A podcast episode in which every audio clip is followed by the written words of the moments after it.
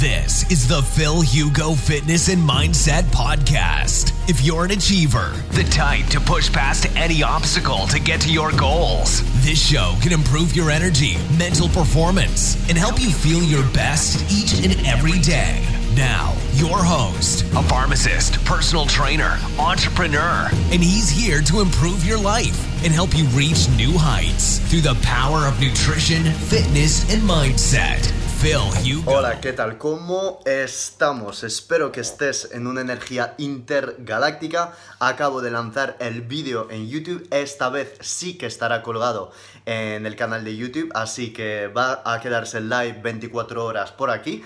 Y eh, lo podréis ver eh, también en mi canal de YouTube que os dejaré el link en la descripción. Muy buenas Jorge, ¿qué tal? ¿Cómo estás hermano? Una wave para ti, gracias por venir en el live. Lo agradezco muchísimo, muchísimo. Tengo un montón, montón de dudas por resolver.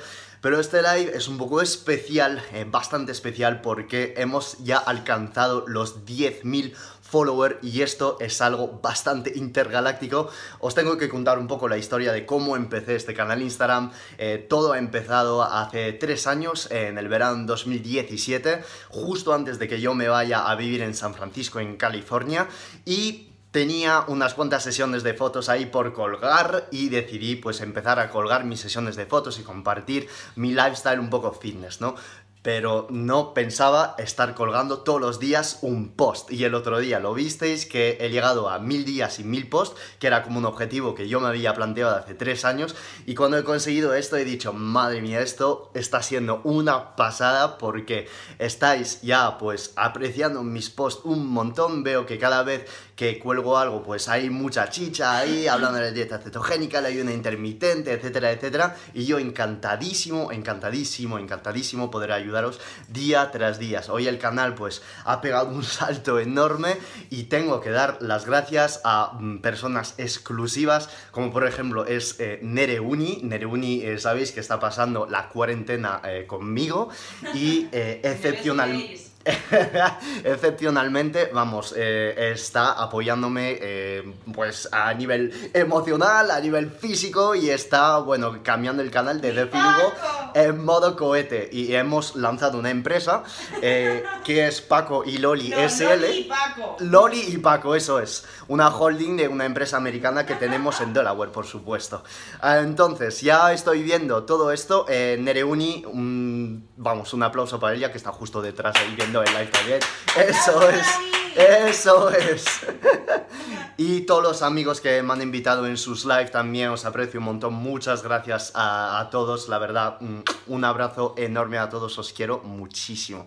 Bueno, Rafa, Patricia, eh, Elene, Misael, Jorge, gracias a ti por tus manitos arriba. Muchas gracias. Vamos a contestar a todas las dudas que hay un montón, tanto de dieta cetogénica, de suplementos, que preguntas un poquito más fáciles. Así que preguntar también aquí eh, en el live todo lo que queráis, porque yo suelo alternar entre las preguntas que tengo en la cajita de preguntas que me habéis dejado en mis stories. Este live va a durar exactamente 55 minutos, porque esta presentación ya ha durado 5 minutos, y a partir de los 60 minutos, pues cortaré porque no quiero ahí dar la chapa de dos horas y quiero hacer de estos live algo un poquito más exclusivo, ¿no?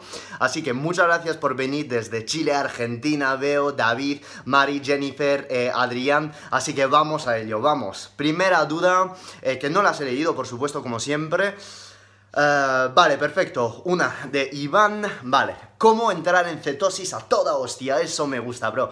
Eh, bueno, muy fácil. He colgado hoy tres posts en mis stories para contestar a esto. lo que tienes que hacer primero es, en vez de meterte en mente, tengo que seguir una dieta cetogénica para estar en cetosis y cortar mis hidratos de carbono a cero, esto es la condición número uno que para mí la, ya lo tenéis interiorizado. Y si no lo tienes interiorizado, te vas a mi muro y ves un poco cómo lo tienes que hacer. Pero los dos condicionantes que te van a acelerar la cetosis es esto, es el ayuno intermitente, que tú lo alargues desde 14 horas hasta 20 o incluso 24 horas si eres capaz. Y número dos es el entrenamiento en ayunas. Si tú vas al gimnasio, tú, tú haces sprints, ¿vale? De 20 minutos muy muy fuertes. Cuando digo muy fuerte y con alta intensidad es que tú acabes la sesión de 30 segundos de sprint no pudiendo más o acabas las pesas, estás no puedo más, esto es un entrenamiento de alta intensidad, esto lo haces en ayunas y lo repites dos o tres días. Vas a ver que tu cuerpo va a estar forzando, forzando, forzando sobre su metabolismo para elevar los cuerpos cetónicos y tirar la energía desde la grasa. Cuando no estás acostumbrado, te recomiendo meter sal a todas hostias, entre 7 y 10 gramos de sal al día, porque sabéis que en la sal, que es el cloruro de sodio, no solo hay eh, sodio, ¿vale? Hay sodio y cloro, con lo cual en 10 gramos de sal vas a sacar como 4 gramos de sodio al día. Para inducir la cetosis es muy muy importante. Si no metes sal, vas a estar estresado, vas a tener fatiga. Si tienes fatiga, no puedes entrenar. Si no puedes entrenar, no puedes inducir la cetosis. Pero metiendo sal, se ha visto una correlación entre el cortisol y las glándulas adrenales, ¿vale? Y la, la aldosterona. Cuando tú vas a subir la sal,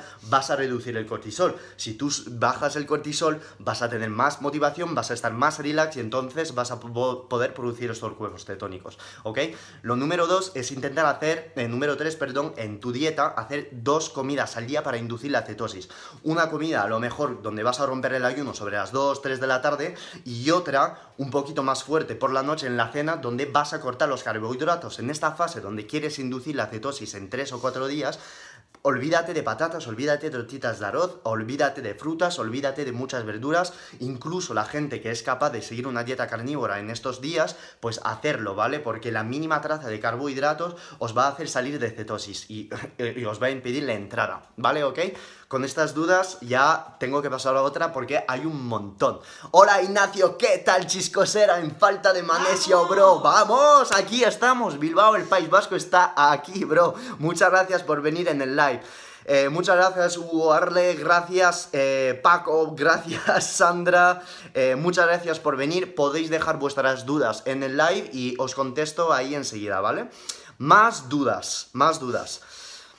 Eh, vale, una duda, ¿por qué haces tan tarde tu última comida por el ritmo circadiano? No deberías comer más temprano. Efectivamente, y es lo que estoy diciendo yo siempre. De hecho, en mi último post os aconsejo a todo irse a la cama entre las 10 y las 11 de la noche y despertar sobre las 6 y las 7. Esto es debido a que ancestralmente, pues cuando la luz eh, se iba, pues los hombres de la prehistoria se iban a dormir. Y cuando el sol, pues ya estaba aquí, se despertaban al mismo tiempo, ¿no? Con lo cual, desde un punto de vista ancestral, tenemos una secreción de dopamina, eh, de dopamina, perdón, de valentonina, que es la hormona real del sueño, sobre las 10 de la noche, algo así. Con lo cual, eh, en esta hora tendríamos que ya apagar todas las luces, eh, dejar de comer e irse a la cama y relajarse así, tal cual. ¿Qué es lo que pasa? Que pues que la vida hace que esto lo hace muy, muy difícil. Pero yo recomiendo a todos de a las 10 y media, 11 intentar, mm, vamos, dormirse, que sería lo ideal. Cuando uno no puede, bueno, pues entonces si tú estás comiendo a las 11 de la noche y te vas a dormir sobre las 12, pues intentar tener 7 o 8 horas de sueño mínimo. ¿Por qué decimos esto y por qué esto? Y encima en mis stories el otro día puse lo de queréis que os demuestre por qué todos los influencers no saben explicar la neurofarmacología del sueño. Y esto es muy sencillo porque todos dicen, ah, es que tienes un pico de melatonina para que, te hace dormir. No es el pico de melatonina que te hace dormir, es el pico de valentonina. Esto haré un post sobre ello, un live, un vídeo de YouTube, para explicar que la melatonina primero no es una hormona. La melatonina no es una hormona porque no pasa a sangre, es un neuroprotector se queda en la glándula pineal. Lo que sí pasa a la sangre son dos hormonas, que la primera es el metabolito de la melatonina, que es el 6-metoxy-armalan, que es un derivado del LSD, que se produce por una simple reacción química sobre la melatonina, que es un grupo acetilo que se añade sobre la melatonina. Esta molécula es, un psico... Estimulante. ¿Qué quiere decir esto?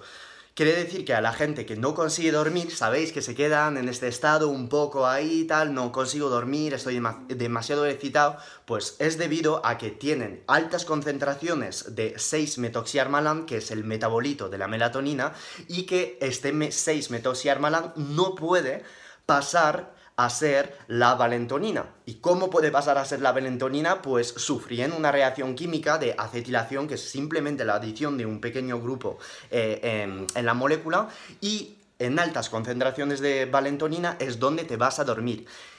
¿Cómo conseguir este paso? Bueno, pues hay varias maneras, ¿no? Lo de cortar la luz azul, lo de meter un pico de azúcar antes de dormir, etcétera, lo de elevar la melatonina, lo de siempre. Pero la melatonina no es lo que se eleva y que te hace dormir. Lo que te hace dormir es la valentonina. Luego, después, sobre las 6, 7 de la mañana, desde un punto de vista ancestral, tienes un pico de cortisol y este pico de nuevo de 6-metoxiarmalán, que es la molécula eh, psicoestimulante, ¿vale? Y después se baja, la, eh, baja la, la, valentonina. Lo que os estoy diciendo no lo aprendí en la facultad de farmacia, no lo vais a aprender en la facultad de medicina ni en ninguna universidad, a lo mejor eh, hasta dentro de 4 o 5 años. Esto es un estudio que se ha hecho en la Universidad de Poitiers por un farmacéutico PhD que se llama el profesor Jean-Bernard Fortien, que es especialista en el ciclo de de, sueño, de melatonina, de valentonina, y están ahora diseñando un producto que es un parche transdérmico de valentonina justamente para la gente que no consigue dormir, porque no sé si sabéis, pero todos los suplementos de, melatonina que están en el mercado, si no son en forma liposomales, solo se absorben a 20%, y por eso hay gente que me están diciendo en privados, bro, si no subo a 10 miligramos de melatonina o 15, o 8, 9 o 12, lo que sea, no consigo dormir, porque llegas a un momento donde no absorbes la melatonina y porque el suplemento son todos de pésima calidad, ¿ok? Estaré hablando más del sueño en, un futuro, ¿ok? Pero buenísima, buenísima pregunta. Más dudas. Eh, voy a coger una duda que me estáis haciendo ahora.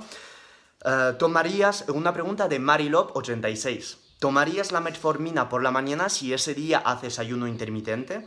O es mejor con la comida. Gracias, crack. Mira, yo la, la, metformina, eh, la metformina para la gente que no lo sabe, eh, es un sensibilizador a la insulina. ¿Qué quiere decir esto? Quiere decir que actúa eh, en tus células, sobre todo en tu tejido muscular, para hacer este tejido más permeable, es decir, que va a ser más receptivo a los nutrientes que tú le vas a dar. Porque la metformina es un antidiabético, es un mm, fármaco que impide la neoglucogénesis en el hígado, es decir, la producción de glucosa en el hígado, y entonces vas a tener niveles de glucosa en ayuna más bajo. Tomar metformina cuando no eres diabético, no sé si eres diabético o no, pues tiene muchísimas, muchísimas ventajas.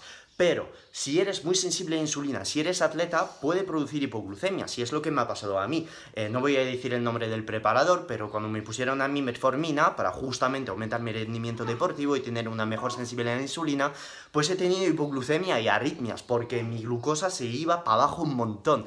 Entonces, si tienes resistencia a la, resistencia a la insulina por la mañana, hombre, por supuesto, una metformina, eh, puedes empezar la mitad de, de una dosis normal, que son 850 miligramos, la partes por dos y vas a tener más o menos 400 miligramos y te va a sensibilizar, a la insulina y vas a metabolizar mucho mejor los carbohidratos que vas a meter durante el día. Pruébalo y si sientes que después de dos horas o tres horas tienes arritmia o estás un poco mareada, bueno, pues mm, ten algo de comer justo al lado, ¿vale? Para compensar. Si te pasa esto, pues ya lo metes con la primera comida y ya estaría. Así, así de sencillo. Pero toda la gente que diga la metformina es mala porque es un fármaco, esto sacároslo de la cabeza. No es porque es un fármaco que es malo. Eh, yo soy muy de naturopatía, tal, pero sigo siendo farmacéutico. Hay fármacos de mierda que producen un montón de desventajas, pero hay muchos que no son malos y que producen muchos beneficios. La metformina es uno de ellos, ¿ok? Eh, no tener miedo de la metformina. Yo la recomiendo un montón, ¿vale? Por supuesto, no la podéis conseguir en el farmacéutico porque sin prescripción no, los, no, no la van a dar. Eh, algunos farmacéuticos sí lo dan, no lo tendrían que hacer. Pero eso, intentarlo, mm, pero yo por vocación y por, mm, digamos, mm, ser farmacéutico, no os tengo que decir que tomar metformina sin vuestro médico, ¿ok? Más dudas que tengo ahí en la cajita de preguntas y respuestas. Eh, gracias por tu contenido, es magnífico. Muchas gracias por eh, dejarme este mensaje. Muchas gracias. A ver. Eh, Ok, muy buena. He cogido esta porque es un poquito más eh, principiante. Opinión de la dieta flexible. La gente que no sabe lo que es la dieta flexible es eh, que tú vas a llegar a tus macronutrientes y que en vez de estar eh, comiendo comida real y ser mm, ortoréxico, siendo, mm, vamos, solo comiendo alimentos súper limpio y no darte algún capricho durante el día, pues esto sería lo opuesto a la dieta flexible. La dieta flexible, pues eso, te permite tener unos caprichitos durante el día, pero si tú vas respetando tus macronutrientes, tu ratio de proteína, tu ratio de grasa, tu ratio de mm, hidratos de carbono, pues puedes permitirte a lo mejor al final del día, pues un, poco de helado, durante el día un cookies, etcétera, ¿no?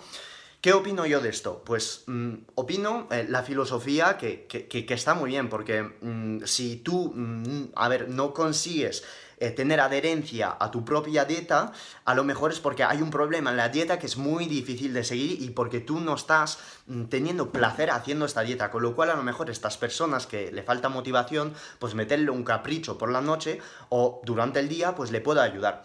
Em, yo en mis asesorías eh, personales, privadas, no lo suelo hacer mucho al empezar, porque mucha gente que me llega son de ayuno intermitente y dieta cetogénica. Si a una persona en cetosis le mete un muffin ah, en el medio del día o al final, pues puede ser que tenga muchas ganas de comerse a lo mejor la mitad del paquete de cookie o de oreo porque una persona en cetosis tiene picos de insulina tan altos y son tan receptivos a los carbohidratos que no lo suelo hacer. Si tengo una persona que ya está con carbohidratos, que suele entrenar, que tiene una, calidad de vida eh, bastante estructurada, buenos hábitos, pues sí, digo, a ver, bro, intenta comer limpio, pero si eh, te gusta esto, vale, pues te voy a poner esto por la noche y entonces durante el día a lo mejor vamos a bajar los carbohidratos un poco en este momento para que por la noche puedas comer esto, ¿no? Lo veo muy bien y desde un punto, punto de vista, digamos, psicológico, mm, lo veo perfecto ya tienes que tener cuidado un poco cómo vas a reaccionar a esto. Hay muchas personas que no le gustan porque lo quieren hacer perfecto y piensan que meter eh, algún gramito de glucosa o de edulcorante en su intestino lo va a joder todo. Son diferentes mm, puntos de vista. Yo como entrenador personal y como, como hago asesorías de nutrición, tengo que estudiar muy bien a través de un cuestionario y hacer muchas preguntas a las personas y cada semana ver cómo están reaccionando eh, a lo que estoy pantando, ¿vale? Muy individual. Contexto, individualización, como diría mi amigo Anterm, ¿vale? De Fitmed Student. Eh, sos un genio, muchas gracias. Ahora que acabo de contestar en una pregunta de la cajita de pregunta y respuesta, voy a coger, como os he dicho antes, una duda que me estáis dejando. Em, ah, ah, ah, en, la, en la feed del live. Mm, mm, mm. A ver, eh, dudas, vale, muchas gracias a ti por todos los comentarios, muchas gracias, eh, es, una pasada, muchas gracias a ti. Eh, vale, en dieta cetogénica el edulcorante... El, el edulcorante sucralosa es insulinogénico. ¿Y qué opinas del yogur griego en keto? Vale, muchas gracias, Pau Mendoza, PM para tu duda. la sucralosa, sí, súper mega insulinogénico insulinogénico, de hecho es uno de los más insulinogénicos y esto es algo que he mencionado en mi post de ayer, donde explicaba cuáles son los edulcorantes que no elevan la insulina y cuáles son los edulcorantes que sí. Em, los que no, Número uno, y os lo voy a decir primero así de tal, aspartamo. Sí, y la gente va a decir, bro, pero el aspartamo es cancerígeno, está en la Coca-Cola, se ha demostrado que mataba eh, ratas, no sé qué. Sí, esto pasa si te tomas un kilo de aspartamo al día o 50 eh, latas de Coca-Cola cero. A lo mejor podría pasar si lo haces durante un mes. Pero si no, no, el aspartamo, mm, ningún estudio está detrás diciendo que ha elevado la insulina o que ha causado em, efectos negativos si tú tomas una lata al día. De hecho, la sucralosa, el acezufalmo K, un montón de otros edulcorantes mm, elevan mucho más la insulina que el aspartamo, que no hay ningún estudio que lo haya demostrado. Después tienes mucho más natural la stevia, el eritritol y eh, fruta del monje, que es el monk fruit para la gente que vive en Latinoamérica, que a lo mejor pues eh, lo tiene conocido más como monk fruit, ¿no? Para mí los dos favoritos, la stevia y monk fruit. Acerca de la sucralosa, eh, muy sencillamente, pues eh, te la puedes tomar, por supuesto, si no abuses, eh, si no estás abusando de ella.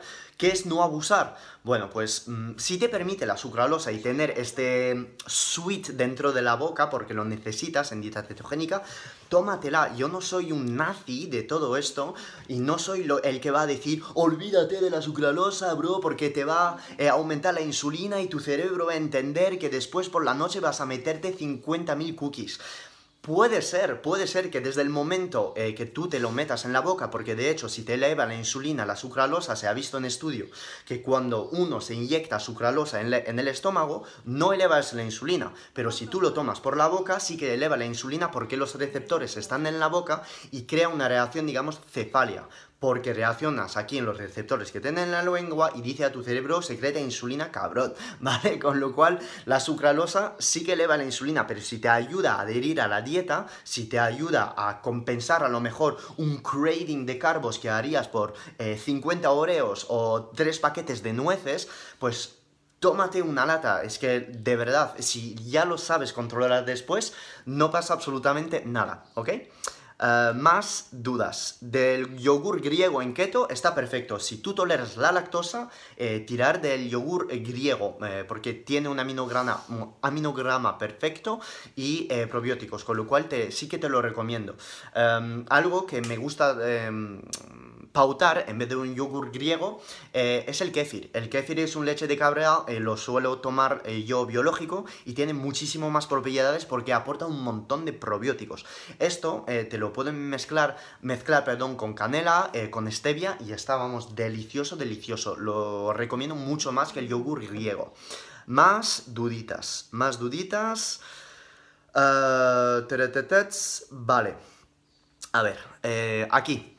¿Cómo eliminar la poca grasa abdominal que queda? Se ve flácida. Vale, esto mm, normalmente es debido a hormonas, ¿vale? Hay muchas teorías que explican eh, las personas que tienen más grasa sobre las piernas, más grasas eh, en el pecho, más grasa sobre, eh, grasa sobre la cintura abdominal. Hay dos libros que, pueden, que explican esto. La primera teoría es una teoría de Charles Poliquin. Charles Poliquin es un autor muy famoso en culturismo que ha explicado que la gente con mucho cortisol, con cortisol muy elevado, pues suelen o tienden a acumular la grasa en la cintura abdominal.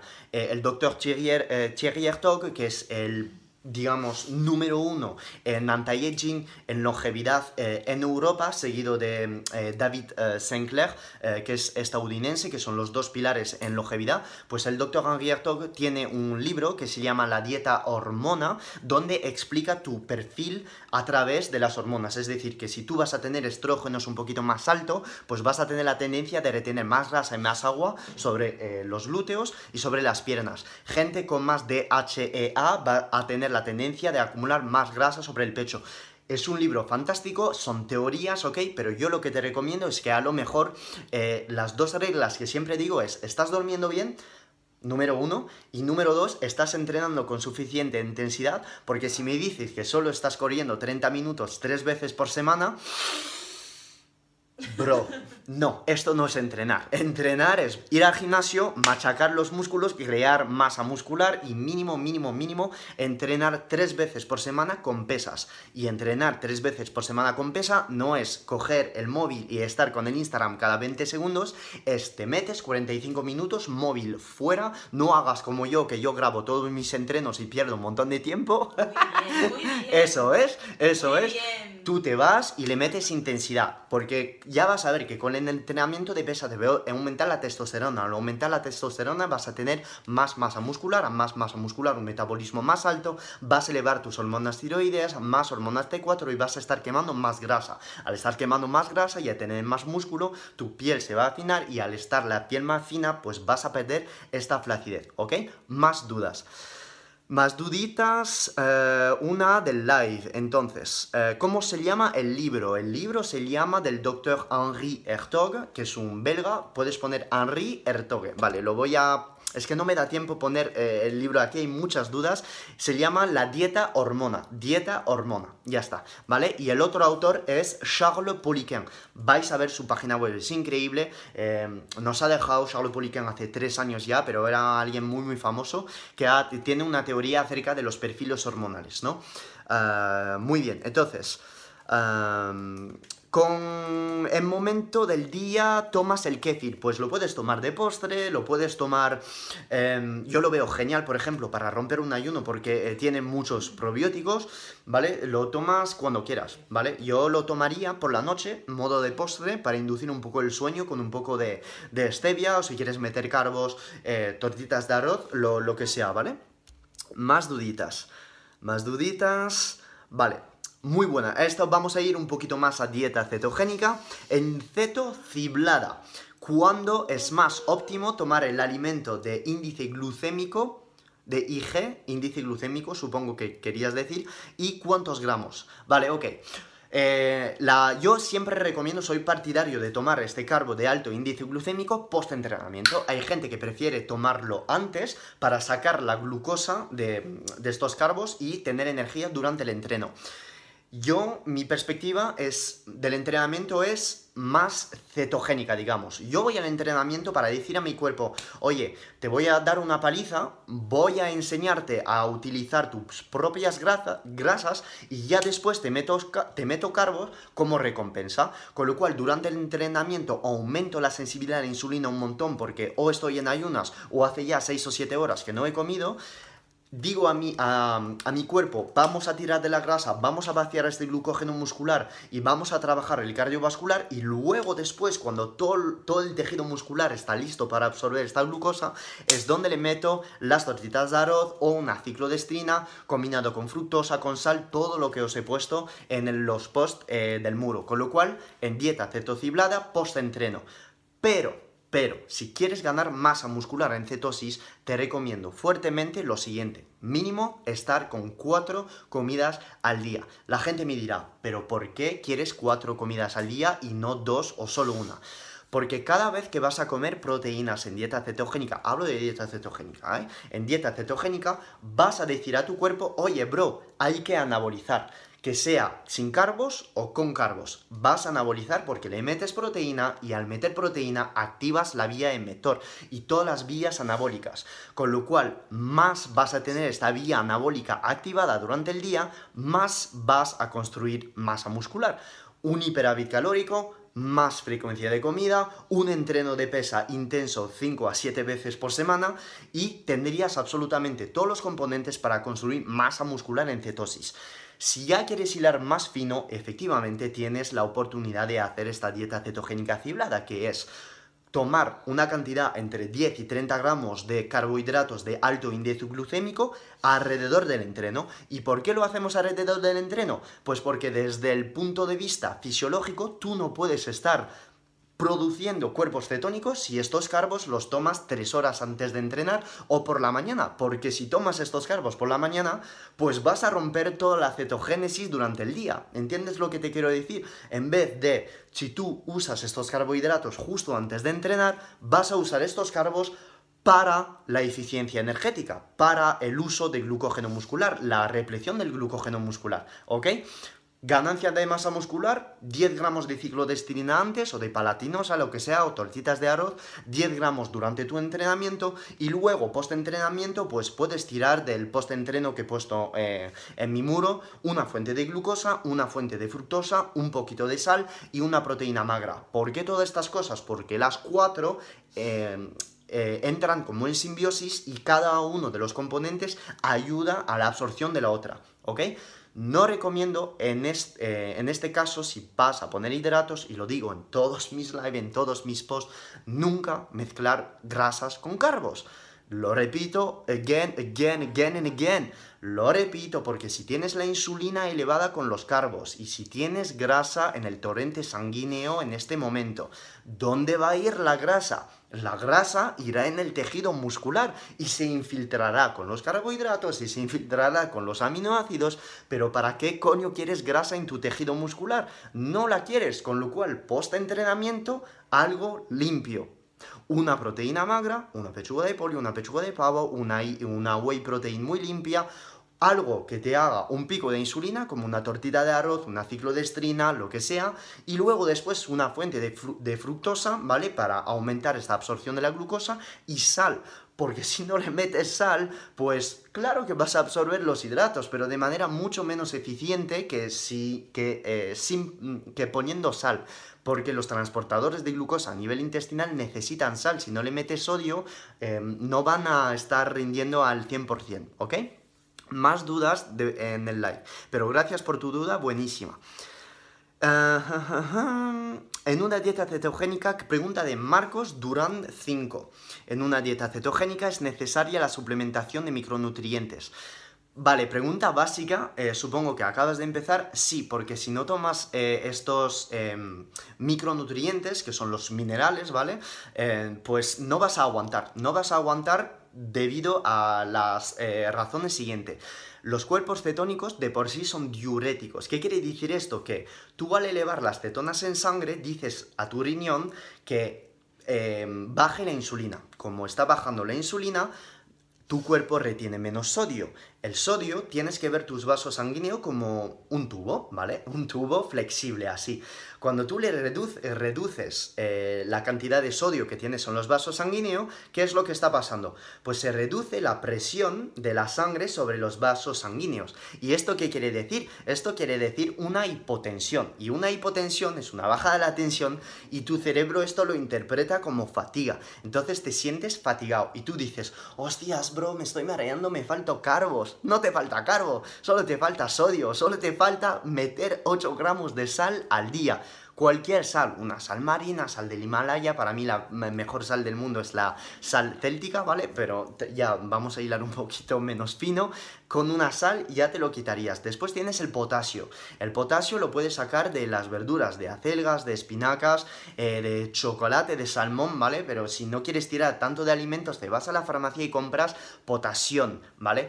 En mi bio, en el link de mi bio, tenéis eh, todos los suplementos que suelo usar, tenéis el link en la descripción de unos de los suplementos que mejor está formulado para electrolitos. Os lo dejo en la descripción. Lo tomáis, tres cápsulas al día y lo tendríais, ¿ok? Está en el link de mi, de mi bio. Lo número tres que tú necesitas es el magnesio, el magnesio bisglicinato. ¿Por qué el bisglicinato? Digo siempre bisglicinato y no otro. Tenéis el post de los magnesio en mi muro, lo tenéis todo súper bien explicado con todos los estudios, ¿vale? No hay marketing, no bullshit, bro, está todo con estudios y si tienes pregunta me la dejas en los comentarios del post. El magnesio bisglicinato es porque es un magnesio quelado y es uno de los mejores que se absorbe a nivel de la barrera hematoencefálica.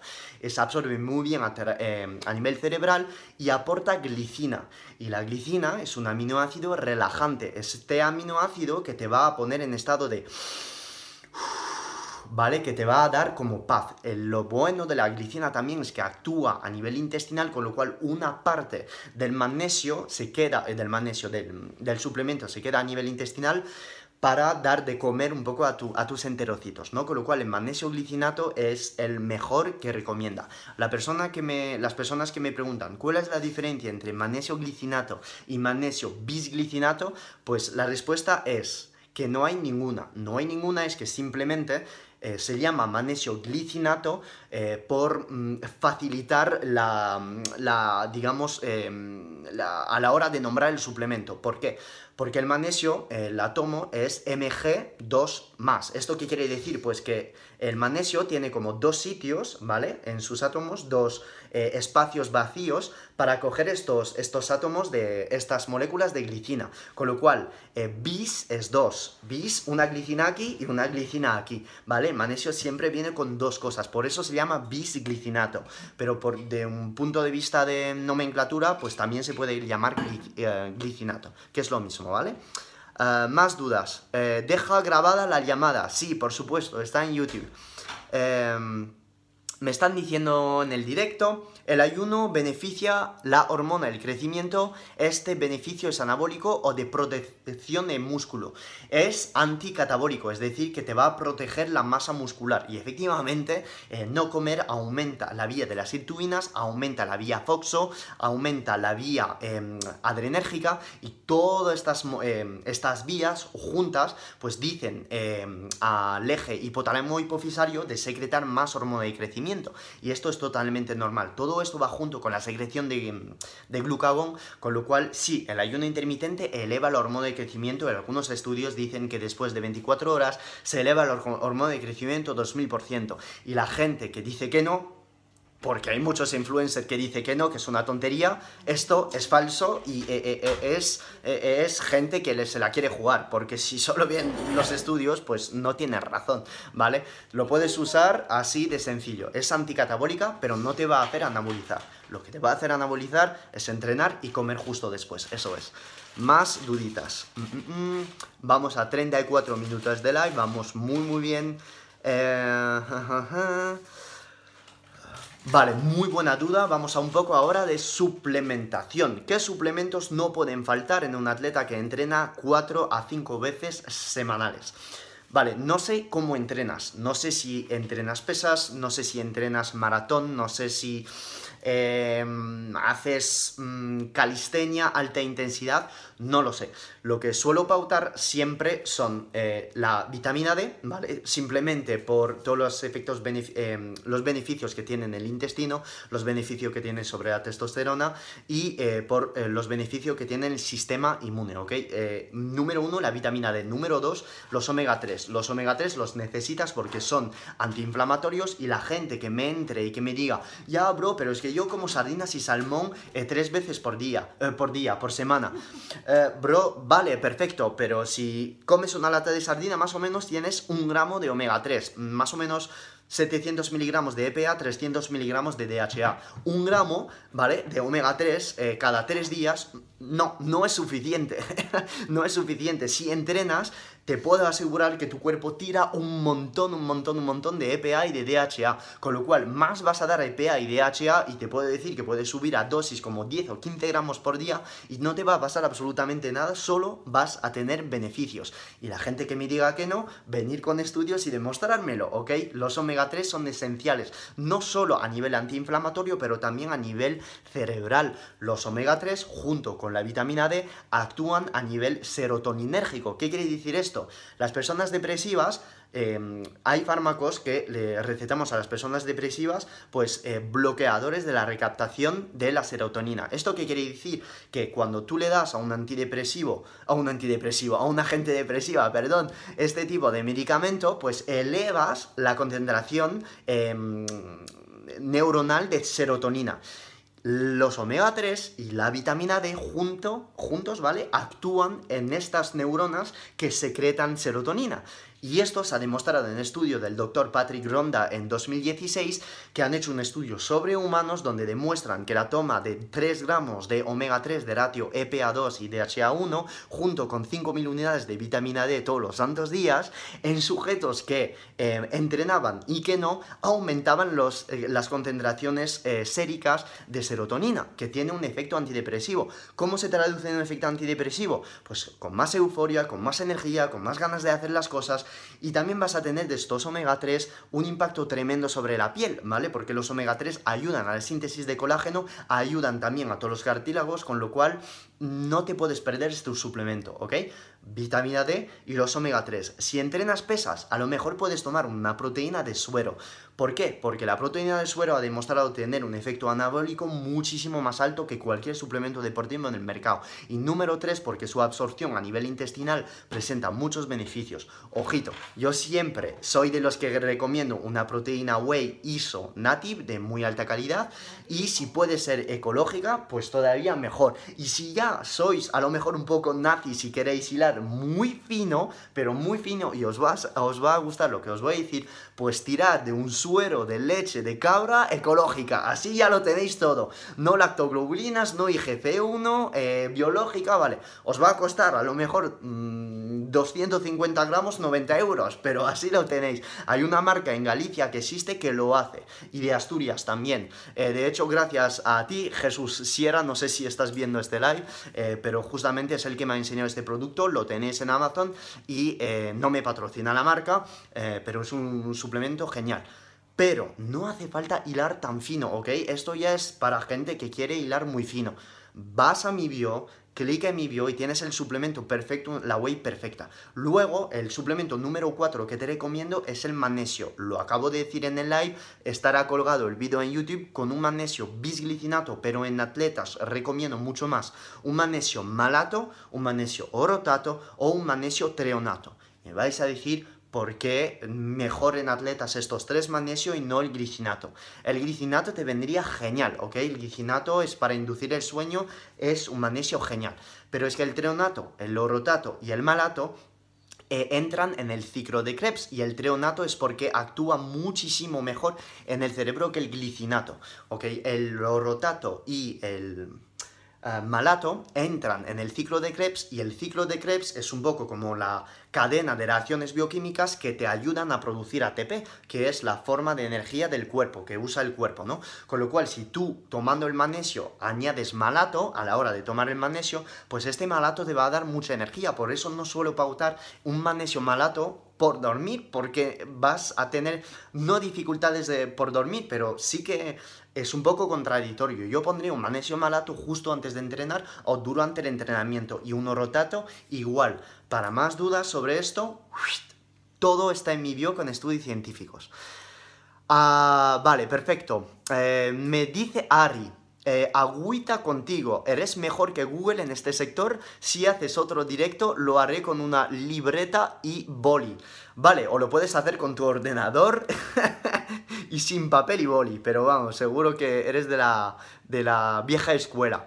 Eh, más dudas aquí, omega 3, eh, me dice animal, omega 3 dos puntos, aceite de krill con sello NKO, lo encontráis en Amazon. Mm, vale, pues perfecto. Y también tenéis, eh, si compráis productos americanos, em, eh, eh, ¿cómo se llama este? Certified by Sea, lo podéis ver que es un logo azul, que si no pone este, este logo para toda la gente que está en Latinoamérica, no comprar los omega 3, porque seguro que están petados de metales y que la calidad de los omega 3 eh, son ah, asquerosa. El otro logo que tenéis que ver que tienen los omega 3 es Friend of the Sea, que es un pequeño barquito azul, blanco y rojo, ¿vale? Si no tiene este logo, mm, no comprar eh, el omega 3, ¿ok?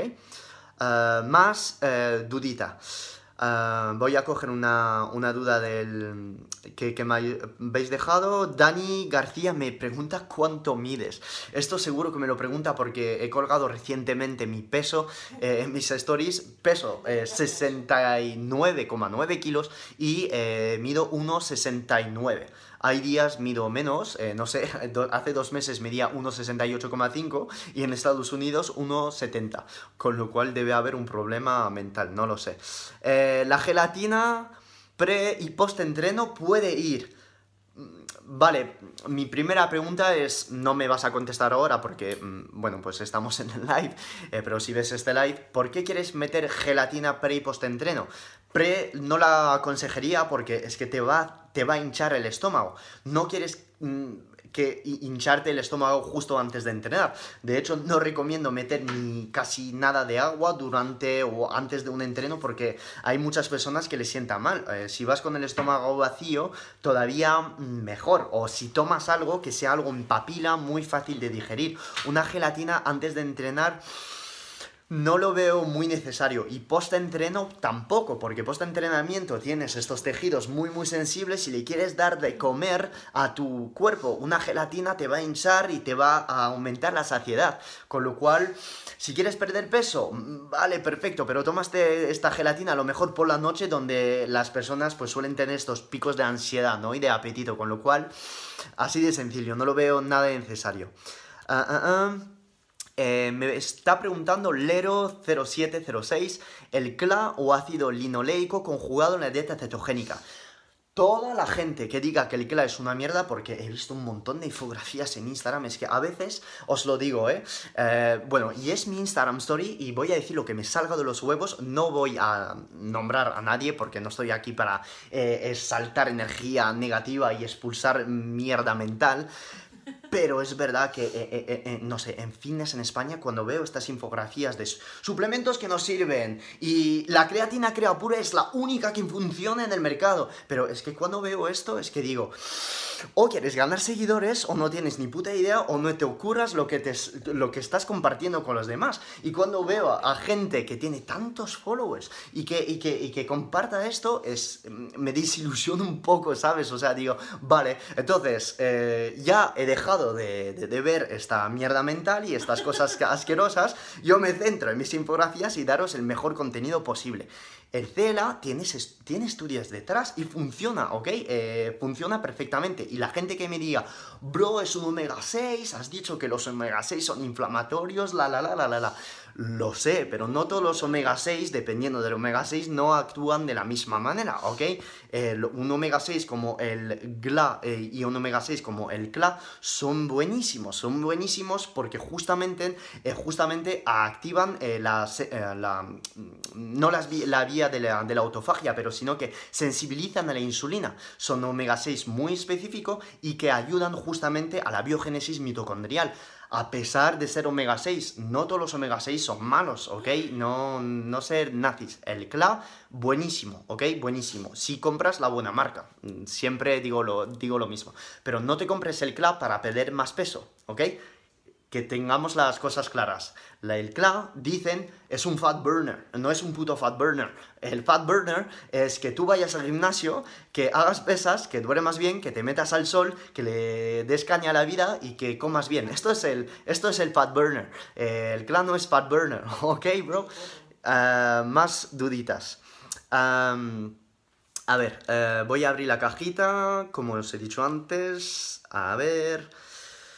Uh, muchas preguntas aquí personales. Eh, vale, una bastante fácil. Eh, ¿Recomiendas las varitas proteicas o estirar el dinero? A ver, el dinero, mm, yo prefiero sinceramente comerme un buen entrecot de añojo, bro, una buena pechuga de pollo, en vez de una varita que lleva eh, polialcoholes y tal. Si estás en el aeropuerto y piensas que no has comido desde hace 5 horas y estás catabolizando y quieres meter proteína en tu cuerpo, número uno, tengo que decirte que esto es totalmente falso, pero si te mueres de hambre, pues mejor tomarte una varita proteica que, que nada, ¿no?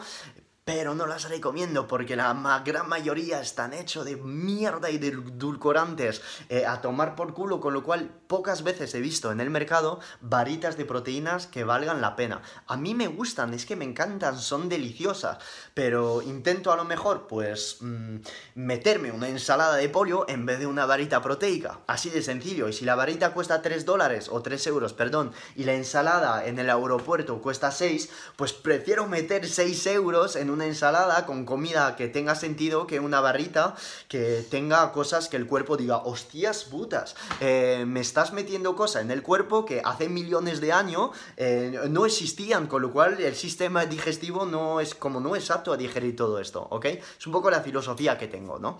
Eh, espero que me hayas entendido. Más dudas. ¿Qué opinas del estrés del trabajo? Buenísima esta pregunta. A ver qué me dice. L. Valero. ¿Qué opinas del estrés del trabajo en ayuno? He escuchado que afecta el páncreas, esto es verdad. Vale, estos son, digamos, reduccionismos, ¿vale? Pero en cierto, en cierto modo es verdad, ok. Cuando tú estás en el trabajo, eh, digamos que elevas tus niveles de cortisol. ¿Por qué? Porque eh, cuando estás en el trabajo a lo mejor te entra el jefe por detrás y te dice, no me has hecho esto y vete a imprimir esto o eh, tienes que dar esto antes de las 12. Todo esto son cosas que te estresan. O a lo mejor la compañera que te ha dicho que ha hablado mal de ti o de tu amiga, no sé qué, mierdas mentales, porque son todas polladas mentales, ¿vale? Esto te eleva el cortisol.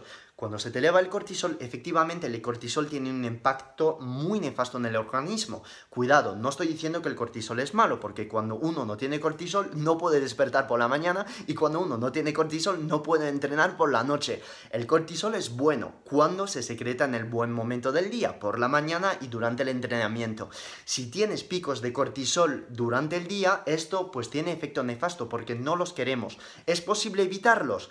No. ¿Es posible disminuirlos? Sí. Entonces, eh, cuando tú estás en dieta cetogénica, solemos, eh, la gente que empieza una dieta cetogénica suele tener estos niveles de cortisol un poquito más alto y esto es normal porque le das un estrés al cuerpo y sobre todo si estás haciendo ayuno intermitente todos los días porque todo esto son estrés y el cuerpo para protegerse los primeros días manda un montón de cortisol y esto eh, añadido a la bajada de carbohidratos, estás reteniendo un montón de agua, estás fatigado, etcétera, etcétera. Con lo cual, el cortisol sí que tiene un efecto en el páncreas, es un reduccionismo tremendo. Esto quiere decir que el cortisol, como te inflama, vas a tener una respuesta a la insulina fisiológica de manera, digamos, mm, fisiológica, que no es patológica te vas a volver resistente a la insulina cuando tú tienes estos niveles de cortisol elevados. Pero no pienses que cortisol igual resistencia a la insulina, cortisol malo. Espero que me hayas entendido, ¿ok? ¿Cómo reducir el cortisol? Si estás en ayuno, en dieta cetogénica, tomar sal y tomar minerales. Una pizca de sal en em, un litro de agua. Salir fuera cada 20-30 minutos. Ir a andar fuera, tomar el sol, respirar, escuchar música que te relaje. Mucha gente dice, oh, es que me gusta meditar y calmarme y respirar vale, si tú sabes hacer esto durante el día, sentarte 10 minutos, cerrar los ojos y meditar, me parece de lujo, bro. Yo no soy capaz de hacerlo. Entonces me voy fuera, me escucho una música tecno que me anime, que me haga feliz y esto es mi meditación. Y me hace exactamente el mismo efecto que estar sentado sin escuchar a nadie, en silencio y concentrarme en mi respiración que me cuesta hacerlo. Entonces, una vía de meditar para mí y de tener estos mismos efectos del cortisol es andar y escuchar música y estar al sol. Al final, los libros dicen que la meditación ayuda, pero la meditación se puede hacer de varias maneras. Tener perspectiva sobre las cosas, y no una verdad absoluta, ¿ok? Esto es el mensaje que siempre digo en los live. No verdad absoluta, sino que perspectiva.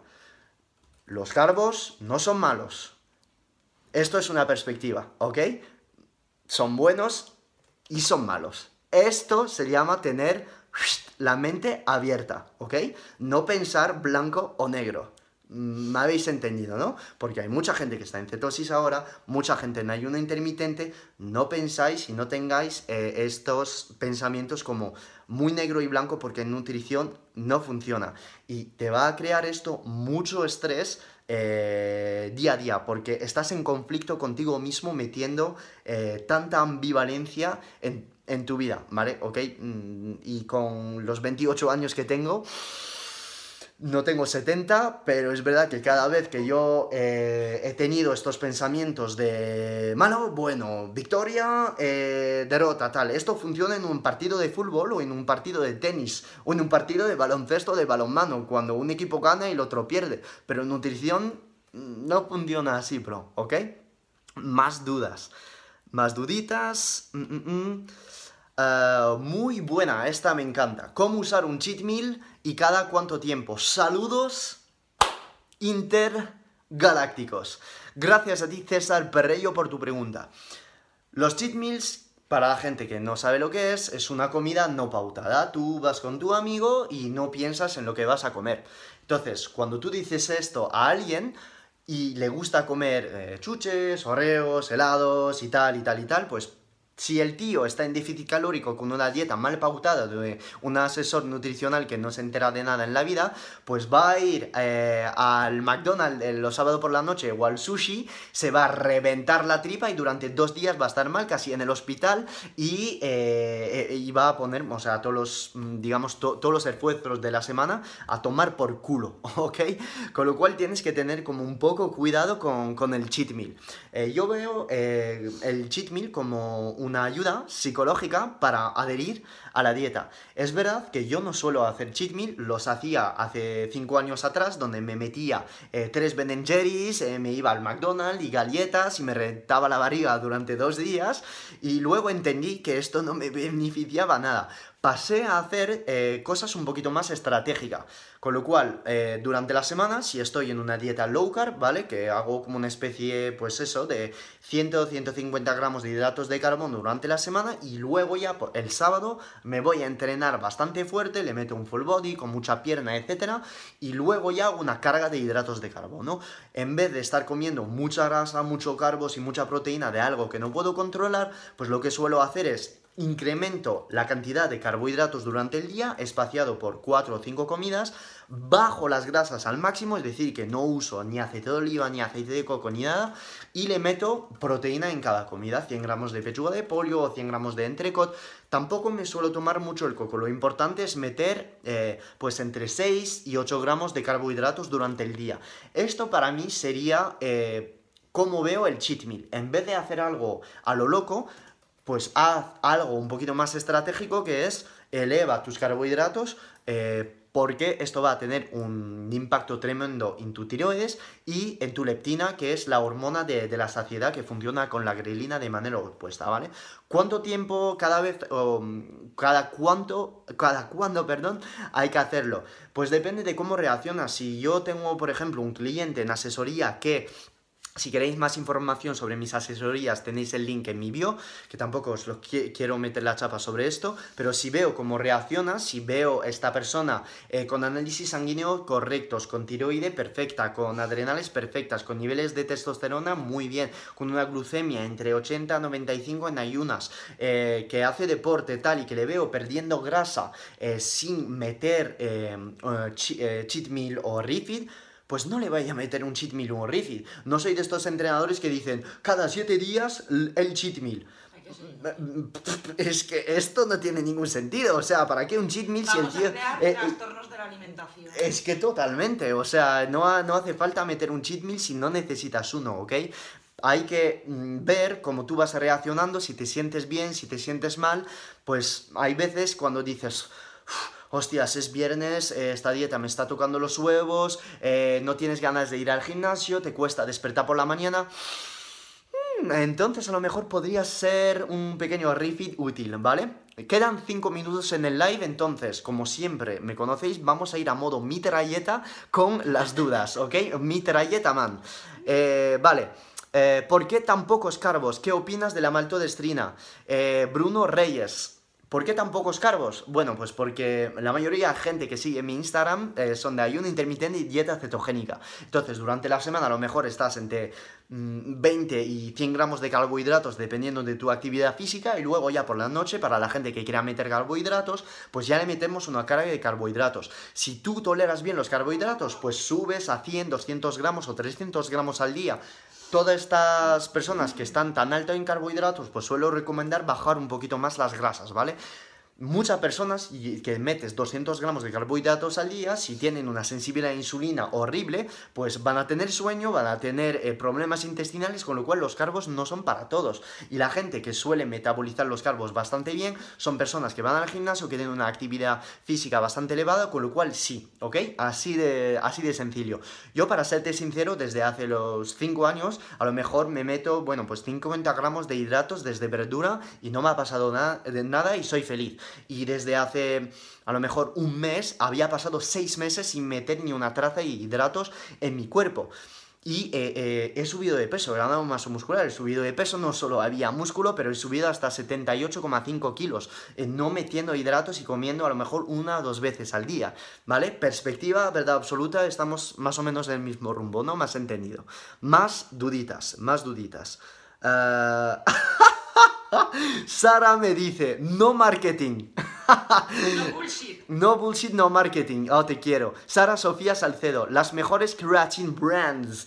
Vale, perfecto. Para mí, eh, eh, las que tengan el sello Crea Pure, así de sencillo. O creatina Cre Alcalina, así de sencillo. En mi bio lo tienes todo. Eh, José, ¿qué porcentaje de grasa sería bueno tener para empezar a realizar volumen? No hay una verdad absoluta sobre esto. Eh, supongo eh, que tú te refieres a, después de una definición, cuando empezar el volumen, ¿no? Yo soy partidario de estar bastante seco para empezar un volumen. ¿Por qué? Porque una persona que tiene menos grasa, pues va a ser mucho más sensible a los carbohidratos y vas a, metabolizar mucho mejor estos carbohidratos. Con lo cual, no solo empezar un volumen en una persona que tiene tejido adiposo súper elevado, porcentaje de grasa súper elevado, porque le voy a meter hidratos y eh, va a metabolizar muy mal estos carbohidratos. Con lo cual, yo opino entre 11-13% Em, en un hombre y a lo mejor pues diría 16-18% en una mujer, ¿vale? Si no, mm, yo mm, no lo haría. Y lo primero que suelo hacer en mis asesorías, gente que me dice, quiero subir, bro, perfecto, no problem. Pues vamos a empezar ya primero con una descarga para ver un poco cómo reaccionas, ¿vale? Vamos a descargar lo que estás haciendo y luego ya después, en función de cómo reaccionas, ya vamos a subir los carbohidratos de manera paulatina si no quieres hacer una dieta cetogénica. Una cosa, ahora en el live, que voy a interrumpir el live un segundo. Son 58 minutos de live ya, YouTube se sigue grabando, pero si Instagram corta el live así, eh, no es culpa mía, es que no me dice cuántos minutos queda, con lo cual puede cortar el live. Vamos a ver, tengo un montón, un montón de dudas más. He dicho que el live iba a durar 60 minutos. Normalmente me gusta aplicar lo que digo En este caso son... Ah, ya está. Instagram me acaba de decir que solo quedan dos minutos, pero vamos a ver. Es un live especial 10K, entonces me voy a alargar un poquito más, ¿ok? Porque gracias a vosotros hemos llegado a 10K y sin vosotros pues no estaría aquí, así de sencillo, ¿vale? Entonces os lo voy a dar de vuelta, con lo cual, eh, cero preocupación, voy a alargar un poquito más el live. Eh, así de sencillo, así que vamos a, a por ello. Uh, ya está, una duda más sobre las grasas post-entreno. Lo he explicado justo antes en el live. Y estoy viendo, es que es increíble, estoy viendo personas que me mencionan en comentarios de otros, mm, otras personas, influyente. Hola Terre, ¿qué tal? ¿Cómo estás? Sumando salud. Eh, personas que me siguen, eh, pues, diciendo, The Filugo no recomienda grasa post-entreno, que sea en los comentarios de Carlos Tro, en los comentarios de mucha persona que está metida en la dieta cetogénica. Lo demuestro por A más B es igual a C en mis posts, el por qué no recomiendo grasas post-entrenamiento.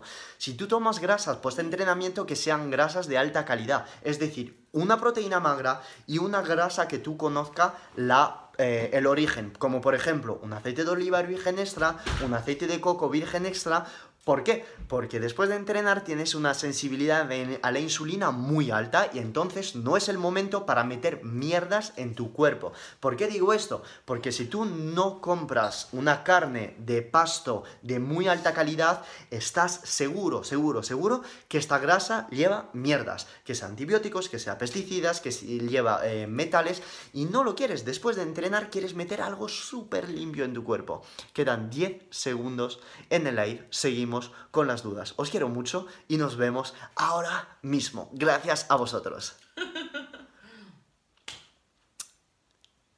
Vale, YouTube, eh, estoy ahora guardando. Mm, no he podido guardar el live en mi YouTube, me encanta.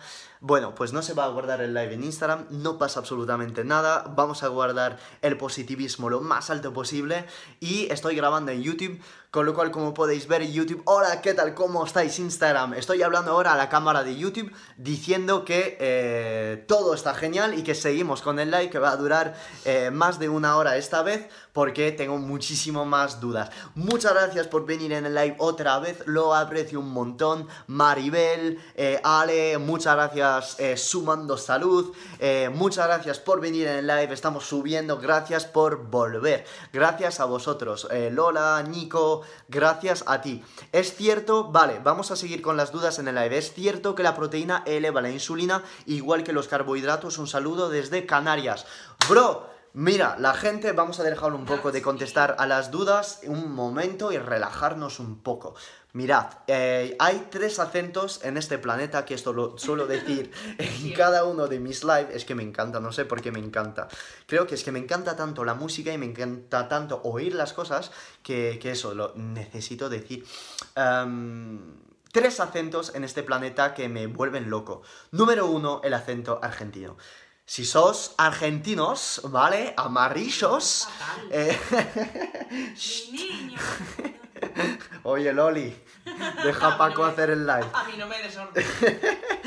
si sos argentinos, eh, dejarme un mensaje de audio porque es que me encanta, me encanta el acento argentino. Número dos, si sos de Canarias, dejarme también un mensaje audio. ¿Por qué? Porque es que me encanta, me encanta el acento canario, o sea, es algo que me vuelve puto loco. Y número tres, si sois de Galicia, por favor, dejarme un mensaje de audio. Dejarme un mensaje de audio y no fingir. Si sos de Madrid, no hacer un acento gallego, ¿vale? O sea, quiero los puros y duros de Lugo ahí, perdidos de la montaña con el acento gallego bebiendo al bariño, ¿ok? Eso quiero. Los de Canarias, lo mismo. Una foto ahí en el Teide, uh, dejándome un mensaje audio, ¿ok?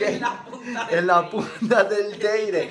De Pilugo, lenteja intergaláctica, bro, y ya está, así de sencillo. Y sos de Argentina, ¡eso es! ¡Ale, argentinos! ¡Qué lindo argentinos acá! ¡Pau! Roxana, argentino. Yo, Argentina, lucha, madre mía. Os quiero mucho. Eh, no sé por qué, es algo mental que tengo.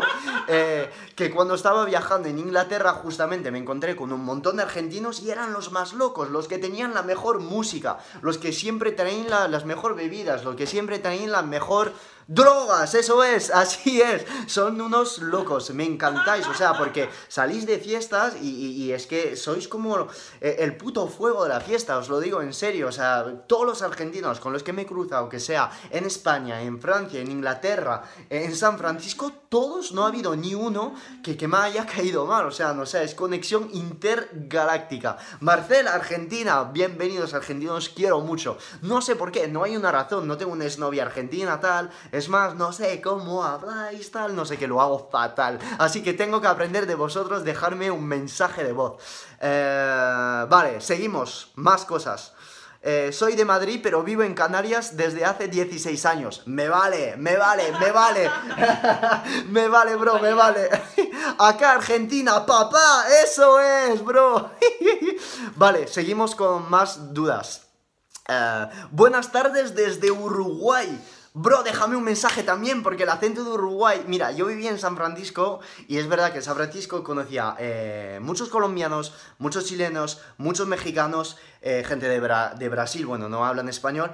Pero es verdad que los demás acentos, gente de El Salvador sí que tiene un acento bastante fuerte, pero Uruguay, eh, no me acuerdo muy bien, bro. Ecuador sí que me acuerdo un poco del acento, pero Uruguay, Ecuador, eh, Bolivia no me acuerdo muy bien. Así que déjame un mensaje de voz, de voz, no escrito, de voz, ¿vale? Déjame un mensaje de voz y yo eh, te contestaré, ¿vale? Más cosas.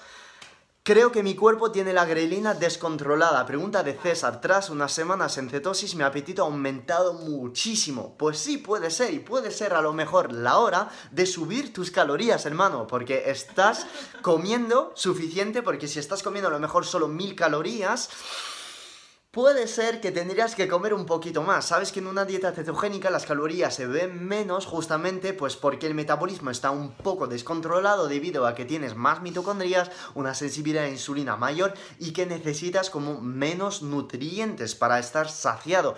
Pero en este caso, come más, come más, quédate en cetosis y come más. No vas a subir de peso, bro. Lo de calorías en dieta cetogénica es algo diferente, no por arte de magia, simplemente porque las cetonas cambian el metabolismo, aumenta la sensibilidad a la insulina, te aumentan las mitocondrias, estás quemando grasa en estado de reposo muchísimo más que una persona con eh, carbohidratos, con lo cual sube tus calorías, ¿ok, brother? ¿Qué puedes comentar del sarpullido keto? Es mi primera vez en cetosis y a las tres semanas unos ecemas en cuello que me ha costado eliminar. Saludos desde Galicia. Borja, acabas de decir la palabra clave, Galicia. Que son tres las palabras claves. Argentina, Canaria y Galicia, bro. Galicia, acento, déjame un mensaje de audio, bro, ¿vale? Mira, eh, ¿por qué?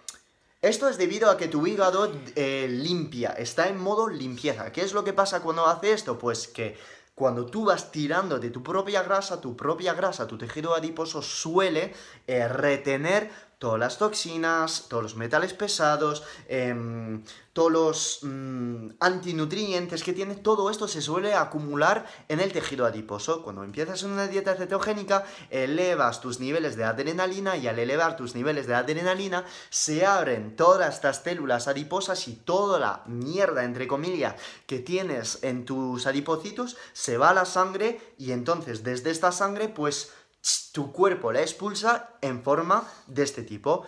Hay gente que es de eczema, hay gente que es de cansancio, hay gente que em, pues mm, tiene como mareos, le- le cuesta un poco concentrarse, con lo cual es normal. Tienes que seguir aumentar la cantidad de agua que bebes durante el día y sobre todo seguir con la dieta. Mete sal a tu dieta, que te vayas a entrenar y eh, hábitos, sueño, ¿ok? No pienses que la dieta cetogénica es la culpable, es justamente que tu cuerpo eh, se está desechando eh, de todos los eh, metabolitos, digamos, insano que has estado acumulando en tu tejido adiposo, ¿vale? Más dudillas, estamos acabando. Acabando las dudillas. Canaria, muy bien, eso me gusta. Eh, más dudas. Eh, ok, entonces, no sé si hay estudiantes que me siguen o no. Una pregunta de Dani Barcía que me dice, ¿recomiendas estudiar farmacia? ¿Por qué cojo esta duda? Porque eh, sí soy partidario de estudiar farmacia y recomiendo al planeta entero estudiar farmacia. ¿Por qué? Argumento número uno, porque es una carrera que te va a enseñar un poco de biología animal, biología vegetal y biología humana y sobre todo de diseño de fármacos. Estas cuatro cosas para mí son esenciales porque dan cuatro perspectivas diferentes sobre la fisiología. Y esto es increíble, increíble, increíble porque es muy, muy interesante. Te lo digo yo, después de cuatro años haberme sacado el título, a la hora de estudiar tela. tela porque son muchas diapositivas, es mucho contenido, con lo cual eh, tela. A mí lo que me ha gustado de farmacia es la botánica. La botánica me ha gustado un montón porque, no sé, de pequeño siempre me ha gustado y por qué la fruta sale de la flor y por qué la flor huele así y cómo se llama esto y por qué este árbol tiene hojas eh, verdes y por qué esta flor tiene esto blanco. Siempre me ha apasionado esto. Luego después estudiar la biología animal lo que me ha gustado es entender eh, el hecho de que todos tengamos un ancestro, algo común, ¿vale? Que todos tenemos partes en común y entonces esto estudiar biología animal me ha encantado lo que me ha gustado también de farmacia es que es fisiología a muerte, o sea, tienes que entender el cuerpo humano a muerte para poder diseñar fármaco y poder entender lo que los fármacos y los suplementos hacen sobre tu cuerpo. Me parece una, una carrera increíble y muy completa. La asignatura que más me ha gustado de farmacia es una asignatura llamada de química farmacéutica, que es una asignatura donde tú eh, diseñas fármacos y dices, te, dicen cómo hacer que este fármaco eh, actúe aquí en el cerebro. Entonces tú tienes que ir al laboratorio, eh, a añadir unas moléculas sobre la molécula para que pase la acidez gástrica, para que pase el intestino, para que pase el primer paso hepático, el segundo paso hepático, para que vaya el cerebro. Y para hacer esto necesitas una comprensión de la fisiología humana tremenda, tremenda, tremenda, porque después imagínate, el fármaco tiene que actuar, pero después tiene que eliminarse, o por vía hepática, o por vía renal, o por mm, vía transdérmica, no lo sé, y todo esto pues... Con farmacia tienes como le das la vuelta a la química, le das la vuelta al cuerpo humano, a la botánica, a la biología animal, lo veo muy completo, lo veo genial, recomiendo esta carrera a todos.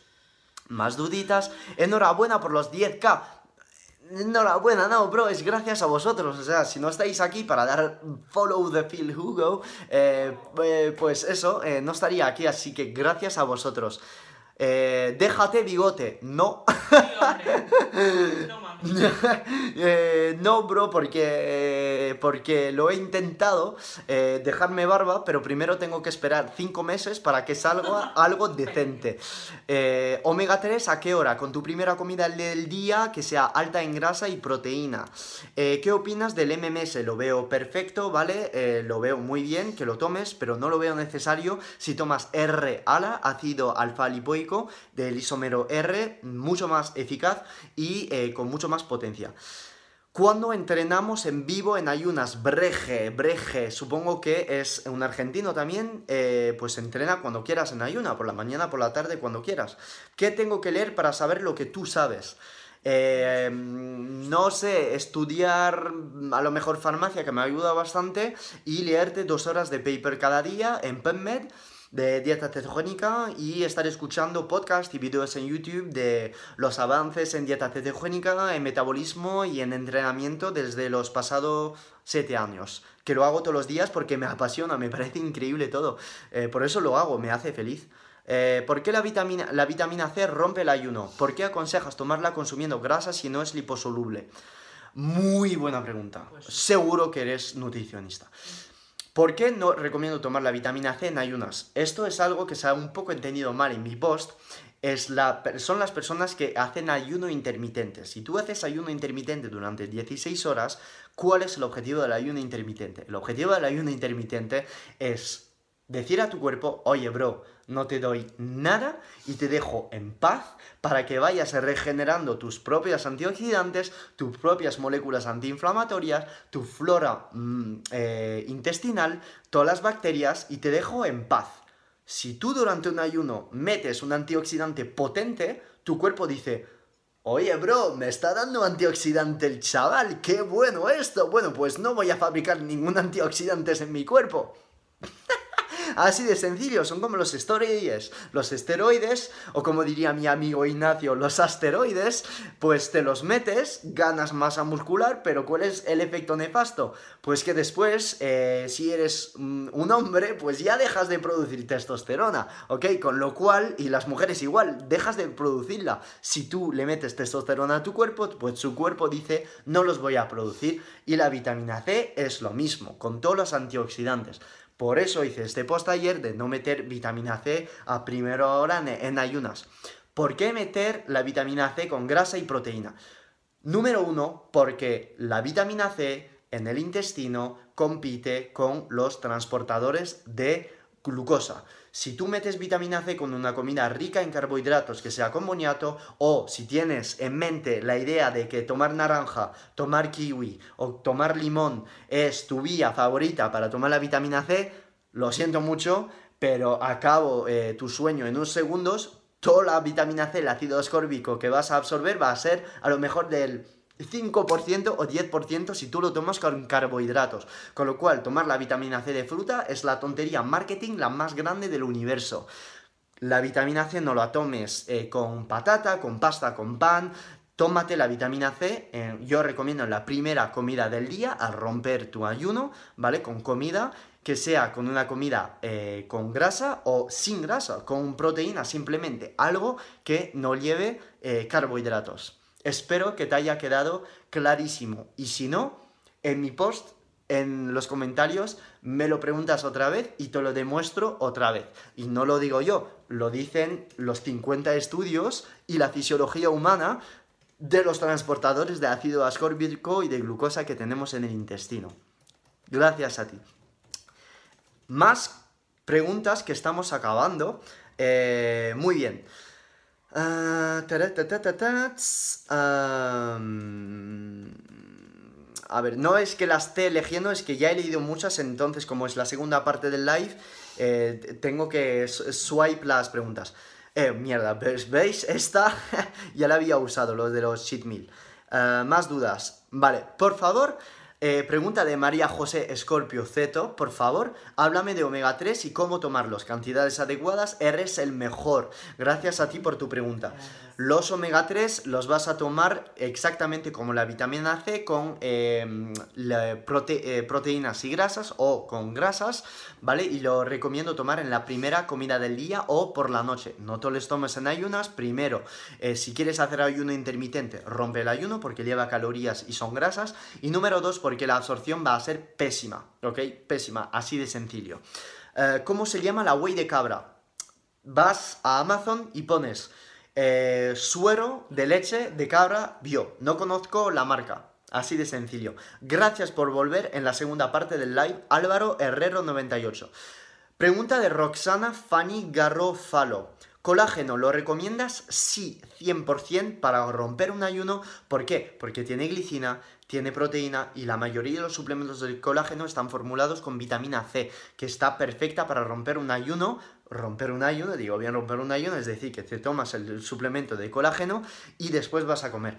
El colágeno nutre a tus anterocitos. El colágeno actúa también a nivel cerebral y aporta tanta prolina y tanta glicina que lo que hace es que te da como este efecto relajante y esto es esencial porque a la hora de romper un ayuno puedes tener estos no ataques de ansiedad, pero eh, tienes este pool de aminoácidos, este pool de carbohidratos que hay gente eh, que se le va de las manos y que come, come, come, come y no se para de comer, ¿vale? Con lo cual un suplemento de colágeno para mí, para romper un ayuno con glutamina es perfecto. Yo lo recomiendo, no lo suelo hacer, pues porque no siempre suelo tener un suplemento de colágeno en casa, pero sí que para mí es el suplemento perfecto para romper un ayuno, así de sencillo. Pero ya estamos hilando muy, muy finos, hermano, ¿eh? Esto ya es nutrición, eh, vamos, eh, ortorexia eh, total, si lo quieres hacer muy bien, me escuchas, pero en la práctica, comiéndote una proteína magra, ya lo tienes, así de sencillo. Uh, más dudas. Mm, mm, mm. Mira, te va a gustar esta, Andrea. Nereuni también eh, sigue alimentación keto con una comida. A ver. Espérate. A ver, a ver. Nereuni va, te va a demostrar... Es que no lo ven ahí, es muy oscuro. Vamos a ver si Nereuni está en zeto o no. Toma, toma. Eso es, eso es. Pero mirad, una cosa muy muy importante. Mirad, yo tomo tortitas de arroz por la noche y eh, estoy en cetosis, ¿ok? Y ella, el otro día... él se come dos, yo me como todo el paquete. No pasa res. Es que claro, mira, ella, eh, el otro día midimos los grupos cetónicos. De hecho, tenéis el medidor de cetonas en mi bio, solo ha- hace falta dar clic en mi bio y tenéis el medidor de cetonas que yo uso. Y soy el único en España que tiene este descuento del 15%, que tampoco estoy aquí para vender. Oh, yeah. Pero si queréis un medidor de cetona que valga la pena, ir a mi bio, clic que tenéis el 15% de descuento, dándole clic a mi bio, no dándole a la marca, dándole clic a mi bio. El otro día estuvimos con Nerea midiendo sus cuerpos cetónicos. Estaba en cetosis, estaba en cetosis, comiendo carbohidratos. Así es, así de sencillo. Entonces, eh, uno puede estar en cetosis sin dieta cetogénica, se le llama flexibilidad metabólica. Tiene un porcentaje de grasa muy bajo, duerme muy bien, entrena como una loca, eh, cuida su alimentación, ¿vale? Con lo cual todo esto hace que su cuerpo produzca cetonas, así de sencillo. Se llama flexibilidad metabólica. Bueno, pasa. ¡Hala! La cetosis. La cetosis. Es que encima eh, tiene todos los suplementos ahí de, de Procis que no digo eh, que, de hecho, mira, bueno, di- bueno, el armario di- maravilloso. disclaimer, disclaimer, que toda la gente que está ahí detrás, eh, lo quiero en Panamá, eh, lo quiero en Panamá, vale, bro, lo quieres en Panamá. Pero este esteto es pura grasa. Ya. Tiene algo de carbo, ¿eh? Si nos ponemos finos, ¿cómo se ponen? Algunos, algunos. Eh, entonces, eh, toda la gente, yo, mirad, no vamos a hablar de marcas aquí, de hecho, em, eh, a mí me patrocina pues una marca que es Scientific Nutrition, ¿vale? Que de hecho, que si vais a mi, a mi bio tenéis, lo podéis ver, que yo lo digo francamente y que para mí es una marca excepcional, pero toda la gente que esté diciendo, criticando a marcas, diciendo, eh, Procis es una mierda, tal, esto es porque lo ven en los comentarios. La cetosis. La cetosis. Yo no como de esto. Ya de- paro. No, encima yo no como pan, lo, lo- lo digo en serio. eh, encanta el pan, pero No, no, Tomo, tomo tortitas porque las dijeron muy bien y porque me viene bien y me veo más redondo y, y es verdad que rindo más. Pero no es porque tomo eh, tortitas, tomo. ¿Cuántas tortitas como? ¿Cinco o seis? Sinceramente. Cinco, cinco, Ci- sí. Cinco, seis, siete. Y, y No, me- tantas no. no, tantas no, pero las tomo porque me gusta y me quedo en cetosis, con lo cual me induce mejor sueño, las tomo justo antes de, de dormir y, y no pasa nada, despierto el día después y a las 12 ya estoy a un milimol de, de cetonas o menos o 0,8, pero es que me la suda. O sea, esto se llama flexibilidad metabólica, que llega un momento después de la cetoadaptación donde tú puedes metabolizar todos estos carbohidratos, ¿vale? Más dudas. Eh, entonces, respuesta a tu duda, Nereuni también sigue alimentación keto nomad. No, En negrita y subrayado. en negrita y subrayada. Vale, a Joaquín pregunta, cerveza en tu dieta, cero, con lo bueva que eats en un día caluroso. Vale, supongo que tu pregunta era, eh, tu pregunta era, cerveza con lo buena que está en un día caluroso. Efectivamente, si a ti te viene bien y tienes placer bebiendo una cervecita, de lujo. Mira, a mí eh, un alcohol que me gusta más que los demás es el champán. El champán para mí es el alcohol mejor de este planeta. Porcentaje de alcohol de 10-12%. Tiene muy pocos azúcares y es que es delicioso. Ayer nos bebimos con Nereuni para Una su- botella. una botella de cava ecológico, ecológico, cuidado ecológico, que esto es muy importante porque si no lo tienes ecológico tienes un montón de sulfitos y el día después puedes despertarte con un dolor de cabeza así a saco, lo cual siempre que tomas alcohol, siempre intentar tirar de ecológico, si no, pues absolutamente no pasa nada, pero siempre recomiendo ecológico porque vais a ver la diferencia entre tomar un vino tinto ecológico o no, es tremenda y sobre todo entre el champán y el vino tinto que suelen tener sulfitos a tomar por culo, pero es verdad que yo prefiero tomar un champán que una cerveza, que no suelo tomar cerveza. De hecho, tenéis un post de mi Instagram donde digo los mejor alcoholes que podéis tomar en dieta cetogénica y también la gente que no está en dieta cetogénica, que os lo repito. Número uno, delante de todos, el champán extra brut. ¿Qué quiere decir extra brut? Que son los con menos eh, sabor azucarado, con menos, digamos, eh, taste que podáis tomar, que son los mejores, ¿vale? Y después el vino tinto. Vino tinto, pues porque tiene muy pocos azúcares y aporta un montón, un montón de polifenoles, de procianidinas. Y hice mi trabajo de fin de grado, fin de grado perdón, sobre el vino tinto, con lo cual os lo recomiendo un montón, que es uno de los mejores alcohol en este planeta. Y número 3, ya podéis tirar de alcohol eh, con em, casi cero carbohidratos. Número 1, vodka. Número 2, ginebra. Y todos los demás pues ya os podéis un poco olvidar porque realmente son una mierda, ¿vale? Porque van a provocar un dolor de cabeza tremendo, aportan muchísimo azúcar, con lo cual un vodka o una ginebra, con incluso si salís de fiesta, eh, un diet soda, ¿vale? Que es una lata de, de estas de, con edulcorantes, os vale, os vale y ya está, ya vais a ver que si metéis esto sin azúcar, sin mierdas, con un, una, un alcohol con muy bajo contenido de azúcar, vais a despertar el día después con una copa sin absolutamente ningún dolor de cabeza, sin nada, ¿vale? Nosotros no solemos beber, la verdad no solemos beber, em, bebemos mm, porque decimos, vale, compramos algo, lo, lo hacemos, pero no estamos todos los días bebiendo algo, no lo necesitamos. Yo antes, eh, cuando estaba en San Francisco, todas las noches estaba con una, un vaso de vino tinto ecológico, ¿vale? Un vaso de vino tinto. Y para seros sincero, eh, después de un mes o dos todos los días bebiendo, no lo apreciaba. O sea, no lo apreciaba. Eh, no lo apreciaba. Entonces, sí que me relajaba, lo veía bien.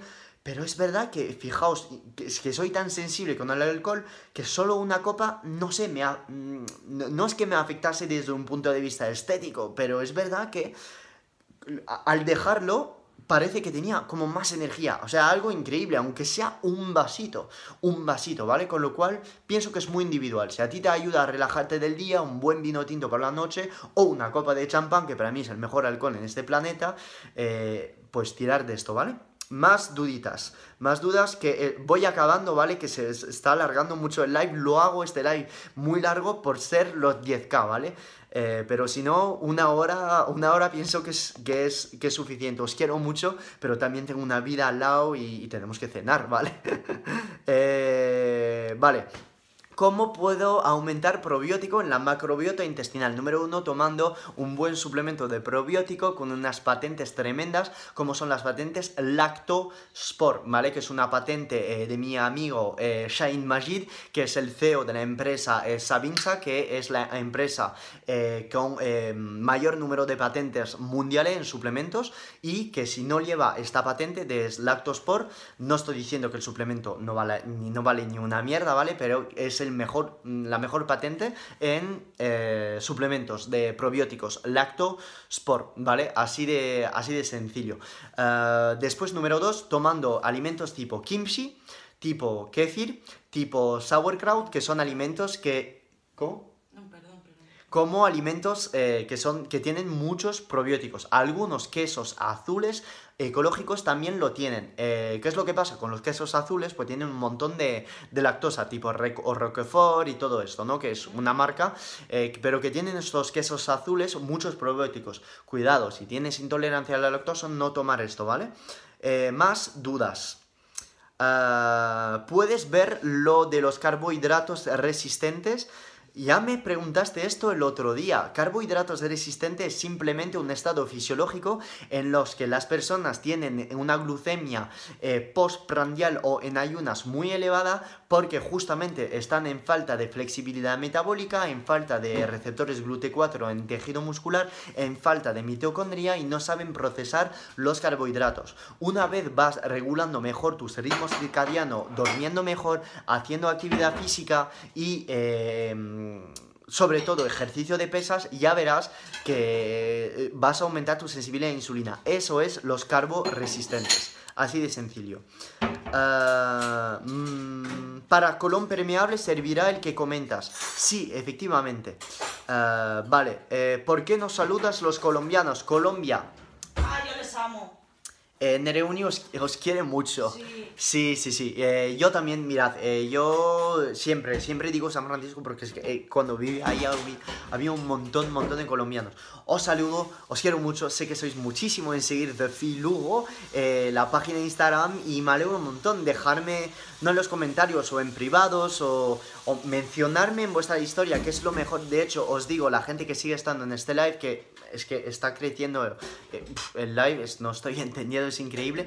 Mencionarme en vuestra story, eh, poner like ahora en el, en el live para que la gente lo vea, dar love. No, me gusta pediros cosas, pero dar love al live. O lo que podéis hacer es etiquetarme en vuestra story con un screenshot del, de este live diciendo The Filugo viendo el live o algo así. Que es lo mejor que podéis hacer es mencionarme en vuestra story. No estoy diciendo "Oh, así crecemos y llegamos a los 100k. No es por mí. O sea, a mí el número es un número. Es más para ayudar a los demás, porque cuando hago un post, en vez de que lo vean 10.000 personas, pues para que lo vean más, y así el post ayuda a más gente, y acabamos con la puta mierda de marketing que está en redes, y de infografías no curadas, y de gente que dice puta mierda que de los años 90, de los putos libros de nutrición que no tienen sentido, ¿vale? Entonces, así de sencillo, ¿vale? Y si la gente se quiera meter conmigo, perfecto, eh, meterte conmigo y yo te invito en live si hay algún nutricionista, un médico o gente que me odia. Yo soy muy pacifista. Gente que quiere estar en mi live, mándame un mensaje privado, hacemos un live y hacemos un debate. Yo no voy a estar en conflicto con nadie, así de sencillo. Eh, Jaime Pernalete 66, estoy contigo, gracias a ti. Eh, Cecilia, manita arriba, gracias a ti. Veo que compites en fitness, hostias, eh, cuerpazo. Sí, sí, pues que sepas que Nereuni es campeona del mundo natural de la, de la Federación WNBF, campeona mundial 2019 en Nueva York. O sea, que la tenemos aquí en casa, natural, sin esteroides, sin testosterona, sin polias eh, fisiológicas. Y está aquí, así, yo la veo entrenar todos los días, así que yo tengo todos los secretos, ¿vale? Seguir a Nereuni, ¿vale? Se- todas las eh, chicas que tengo ahí de competidoras, fitness y todo, seguir a Nereuni, que os voy a dejar ahí el Instagram, Nereuni con dos i, ¿vale? Nereuni, eso es, eso es, o sea, que os va a ayudar muchísimo porque es que cuelga absolutamente todos los entrenos eh, y, y vamos, eh, os metéis en las stories y es que el mejor antidepresivo del puto planeta, hermano. O sea, es que mejor es que es imposible. O sea, imposible. Y yo la tengo aquí todos los días en casa. Puedo asegurar que estamos ahí escuchando Tecno do- eh, H24 y, y pasándolo de puta madre. Eso es. Mi admiración eres lo máximo y también la bella Nereuni. Gracias a ti, Yori. Gracias. Nereuni es preciosa. Vale. ¿Qué melatonina recomiendas? Una melatonina que sea en forma liposomal que te va a costar los huevos es la única que recomiendo, pero si no de marcas te vas a Amazon y no suelo decir esto, pero la que tiene más estrella es la mejor. ¿Por qué digo esto? Porque en Amazon.es efectivamente la que tiene más estrella, la he visto toda eh, hoy, eh, es eh, una marca fenomenal, con lo cual si, e- si estás en Amazon.es la que tiene más estrella. Ya en Amazon.com es un poquito más complicado porque hay varias eh, marcas eh, de melatonina, ¿vale? Pero una que te vendría bien es una de Perfect Keto, ¿vale? Que tendrías 15% de descuento si estás comprando desde Latinoamérica. Tienes el link en mi descripción Perfect Keto. Eh, paso, no te pregunto más que no me contestas. Espectacular, bro. No soy un robot. No puedo preguntar a todos porque hay muchas dudas. Si quieres, pregúntame ahora y así veo tu duda. Eh, Nere, grosa. Eso es. Grosa, no sé. O sea, o sea, vale. Hola, abrazo. más dudas. Ah, más dudas. Ok. Tengo un post de dieta pescetariana, efectivamente. Ejemplo como el de tu dieta pescetariana pero vegana y reacción de Maillard en café. Vale. Ejemplo como el de tu dieta pescetariana pero vegana. Ah, ah, vale, me estás preguntando que haga un post ceto vegano. Está en preparación, está en preparación. ¿Por qué? Pues porque hacer una dieta ceto vegana es difícil, pero es posible. Joder. Es muy difícil, pero es posible, ¿eh? Yo tengo algunos, no algunos clientes, un cliente que está haciendo ceto veganas, que está haciendo, que lo está yendo muy muy bien. Personas que tienen pues muchos problemas gástricos, problemas intestinales y por problemas éticos y que quieren estar en dieta cetogénica. Es posible, simplemente hay que saber pautarlo. Haré un post sobre ello y también un canal de YouTube. También os digo en este live que eh, os estoy metiendo mucha chapa. Estoy grabando ahora mismo detrás en mi canal de YouTube, ¿vale? Estoy grabando para mi canal de YouTube. Mi canal de YouTube, eh, Amores Míos Intergalácticos, Lentejas Intergalácticas, lo tenéis en mi biografía. Sé que si vais a mi infografía, a mi infografía, en mi biografía ahora, eh, vais a salir del live. Pero si os podéis suscribir a mi canal de YouTube, a mí esto lo que me permite es cuando yo llegue a mil suscriptores en mi canal de YouTube, me permite hacer muchas cosas. Puedo hacer lives en YouTube. Puedo compartir mis vídeos YouTube en el swipe up aquí en el Instagram. Puedo hacer un montón de cosas. Si os suscribís a mi canal, por favor, simplemente eh, meterme una manito arriba o no sé lo que sea, suscribiros a mi canal en YouTube, os lo agradecería un montón porque voy a estar colgando todos estos live en YouTube y hacer eh, más eh, vídeos de YouTube para que tengáis todo el contenido de mis historias y todo el contenido em, de mis infografías, ¿vale?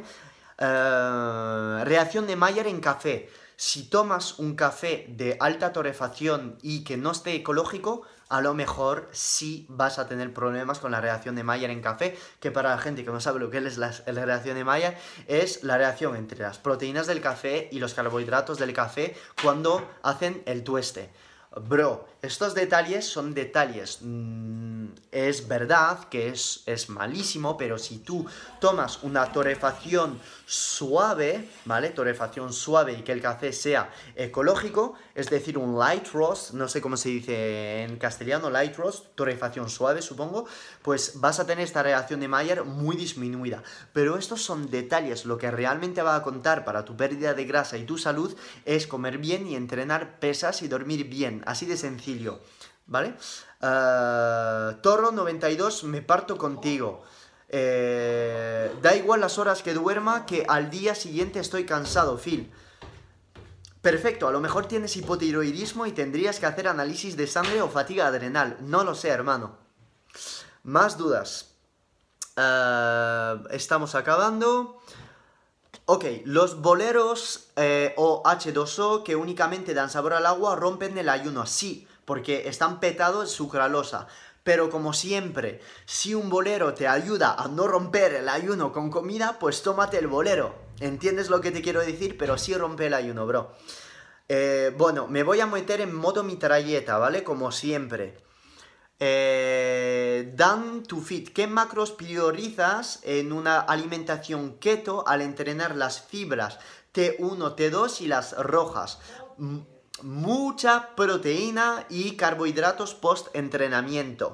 Proteínas a 40% y carbohidratos elevados y grasa a diría sí, lo que queda, 35-40%. Me vas a decir, pero bro, si hago estos macronutrientes no estoy en cetosis. Eh, sí, porque para hacer este tipo de entreno, pues a lo mejor eh, sabes y eres avanzada. Y yo en dieta cetogénica eh, y gente cetoadaptada, suelo bajar las grasas al mínimo, subir un poco los carbohidratos y las proteínas a, saco. Y te vas a quedar en cetosis sí o sí.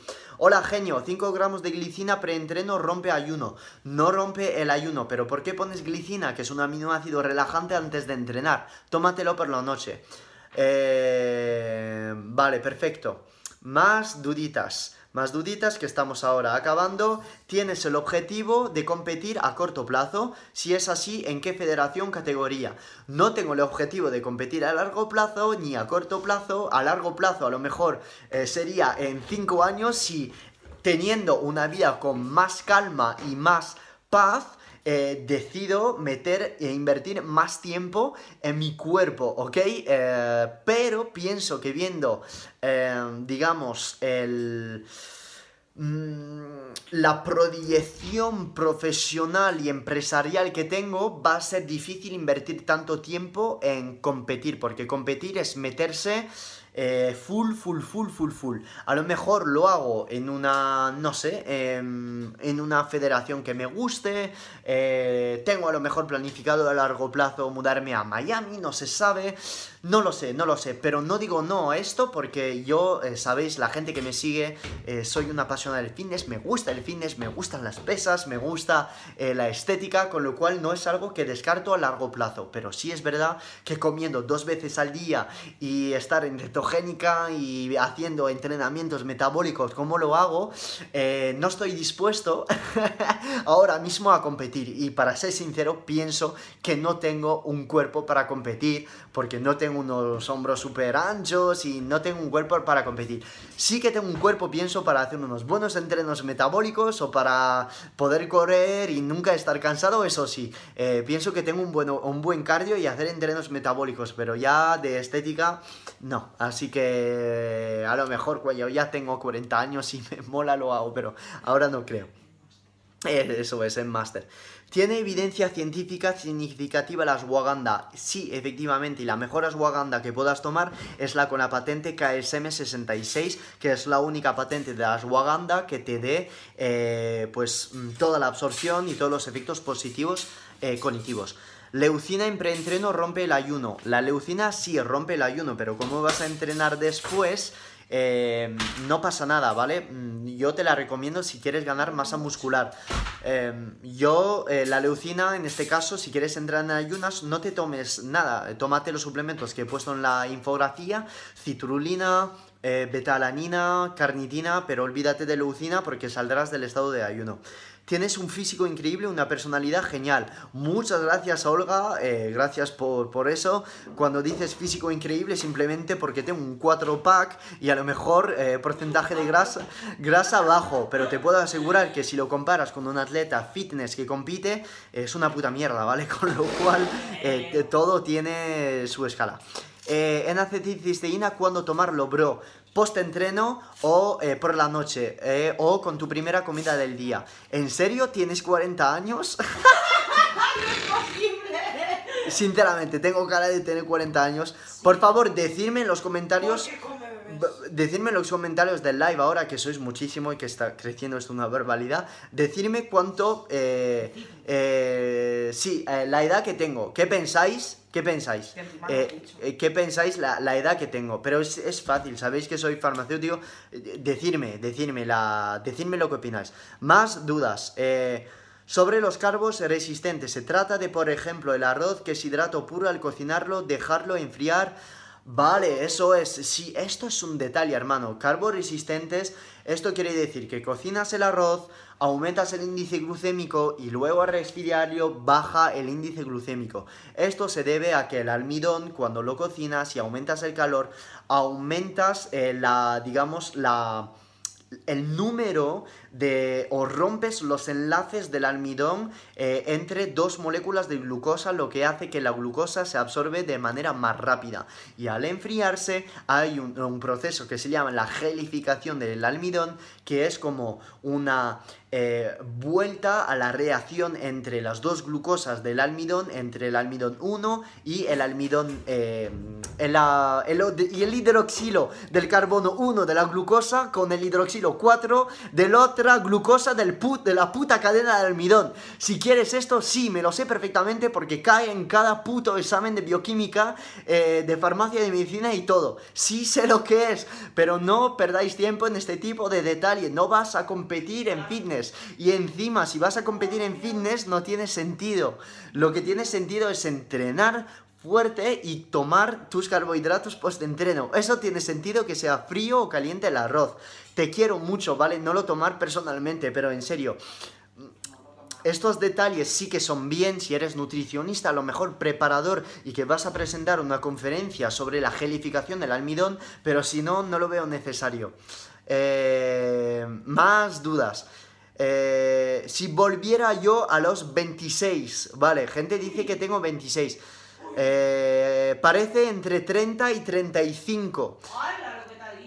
Uh, Manhook, 63 años. Alba, 26. Jordi, 27. Eh, Alex 29, Patri 27, 28, 28, 27, 28, 27, 25, 27, 28, 29, 20 años, 28, 18. Eh, muchas gracias a toda la gente que está participando y escuchando este live. Eh, eh, brother Intergaláctico, gracias por seguir mis stories y abrir el live, os aprecio un montón. Pues efectivamente, os lo voy a decir, tengo 28 años y cumplo el 31 de octubre eh, de este año 29, así de sencillo. Más cosas. Más dudas que quedan, que quiero acabar en 5 minutos porque tenemos que yo romper el ayuno porque todavía no he comido y Nereuni tiene eh, que comer proteínas y carbos de los buenos. Y peanut butter. Vale, eh, más dudas. Proteína animal, eh, ¿cuánto te comes al día peso cocido? Pues esto va a hacer hablar muchísimo.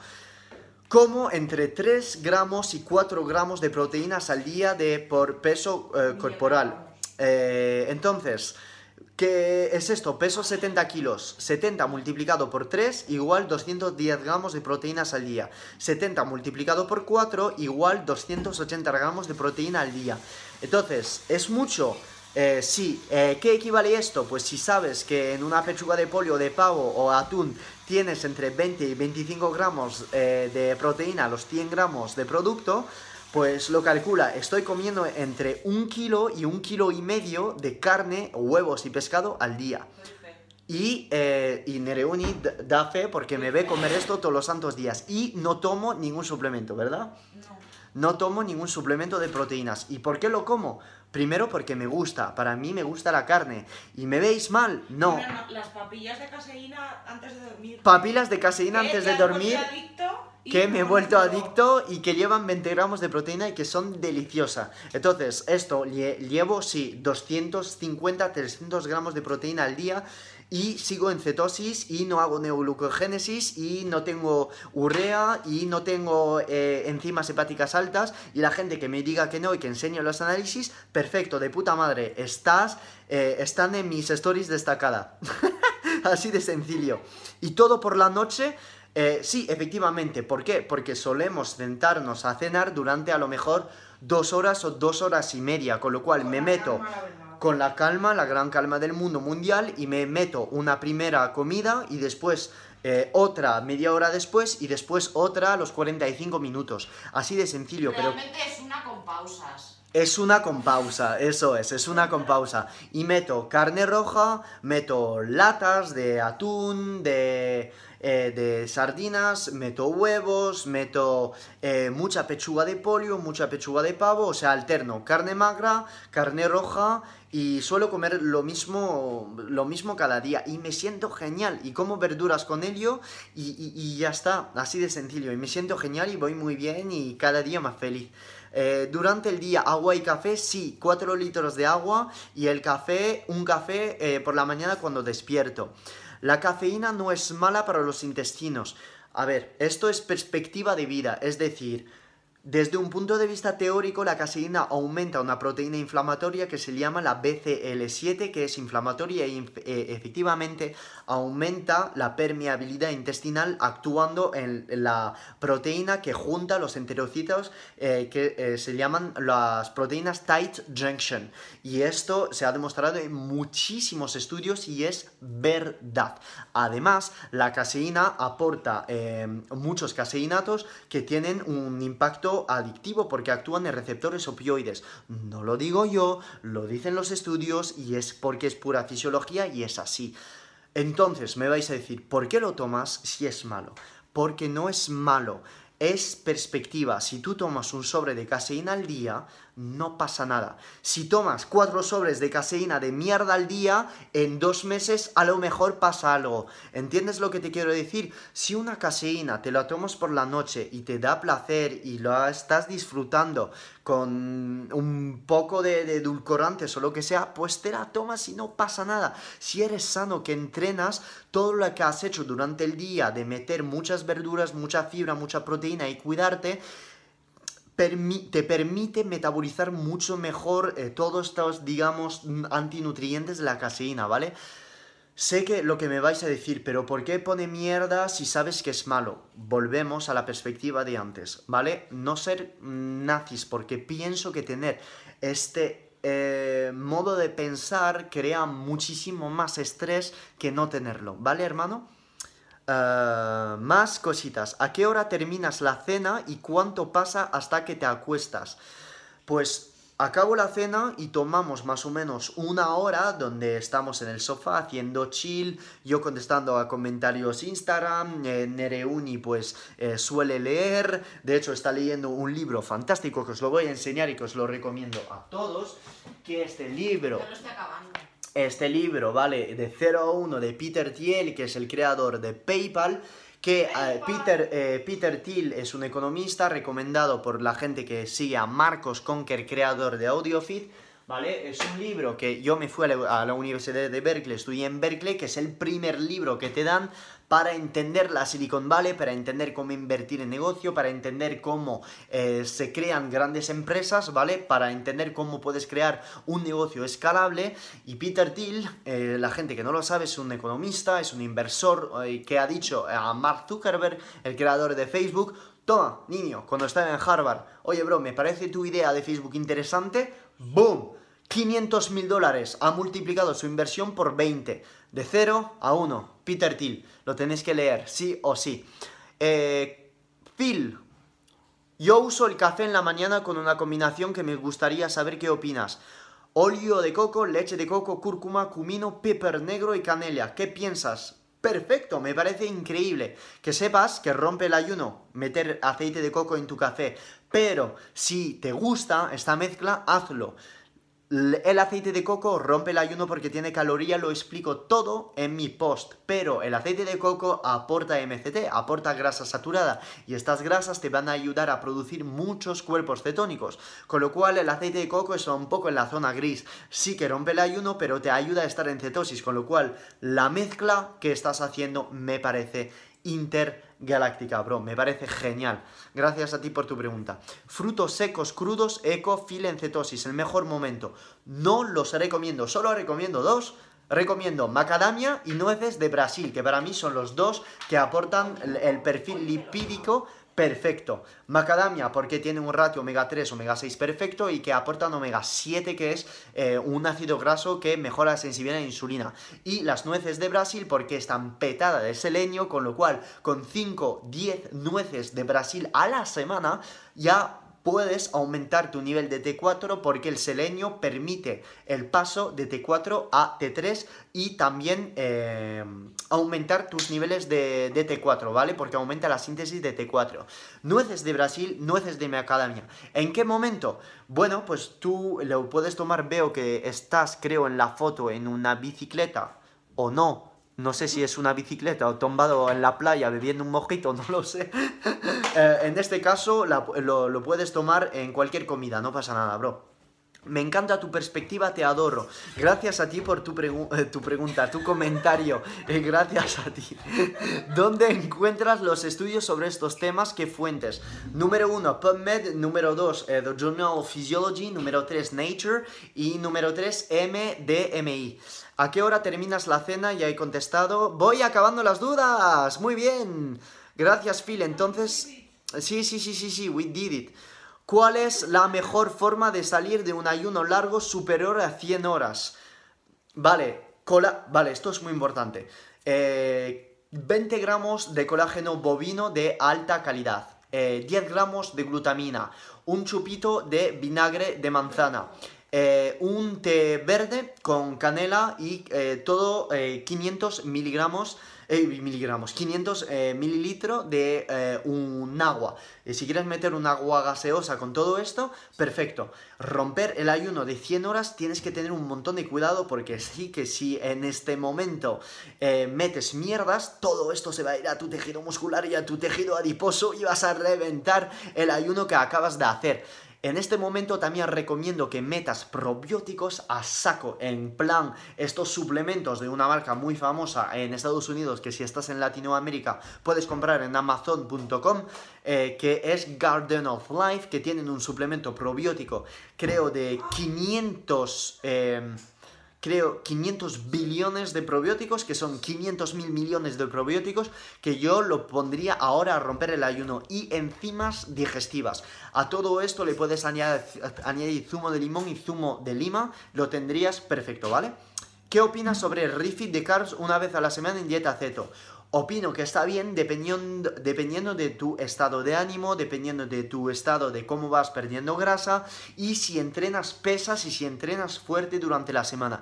Que sepas que cada vez que tú vas a meter eh, carbohidratos vas a necesitar entre 24 y 48 horas para volver. Con lo cual si acabas de empezar una dieta cetogénica eh, no te recomiendo poner carbohidratos durante un mes, ¿vale? Tienes todas las explicaciones en mi biografía, en mi muro.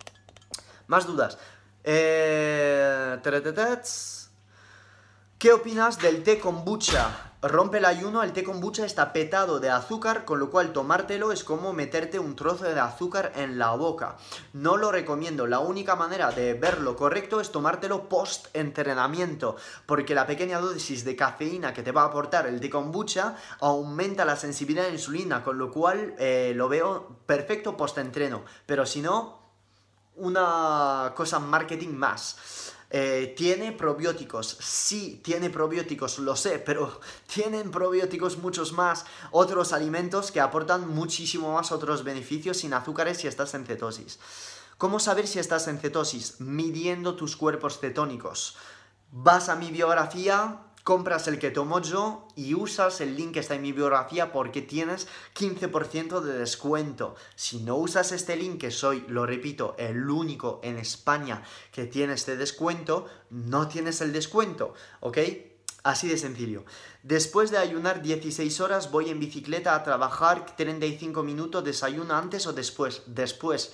Joder, qué crack, gracias. ¿Y el kefir qué tal? El kefir perfecto, para mí el mejor yogur de este planeta. Eh, acabamos de comprar el que tomo yo. Gracias a hacer como César.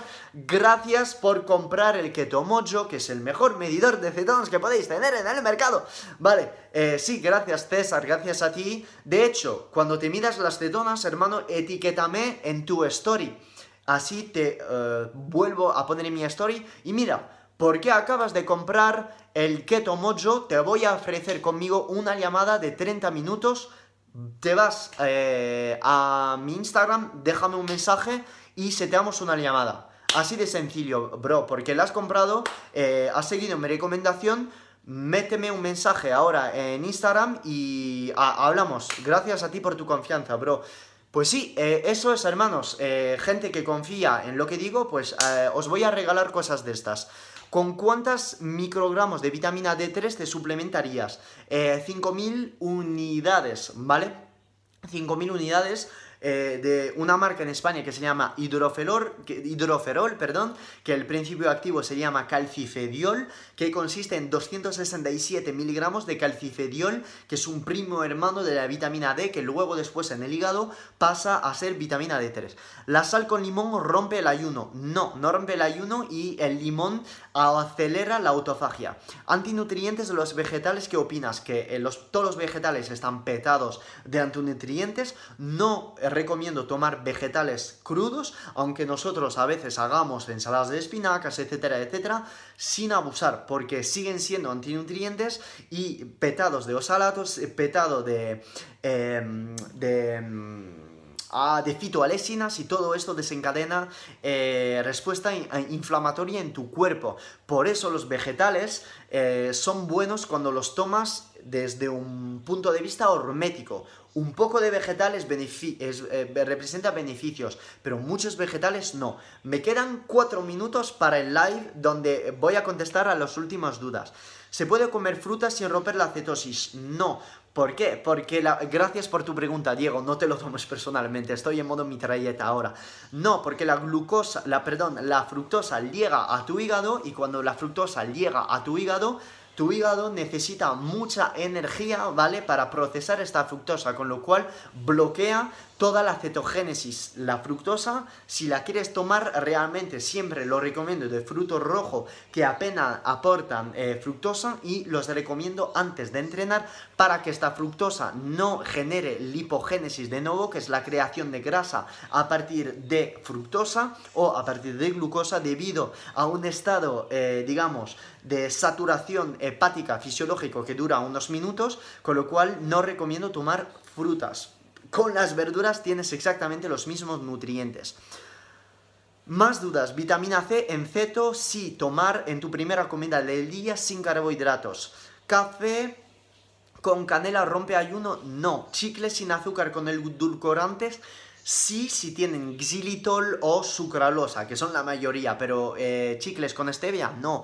¿Crees que la dieta cetogénica es compatible con jugadores de fútbol profesional? Sí, de hecho, una sorpresa que os digo ahora en el live, bueno, no os la voy a decir, os haré la sorpresa pronto en mis stories, porque mm, va a haber un jugador de fútbol profesional que está en ayuno intermitente y dieta cetogénica y que suelo recomendar y que también está midiendo sus cetonas con el keto mojo que tenéis en mi biografía y eh, es profesional de fútbol y es uno de los eh, mejor jugadores de la, de la liga, ¿vale? Con lo cual sí es posible.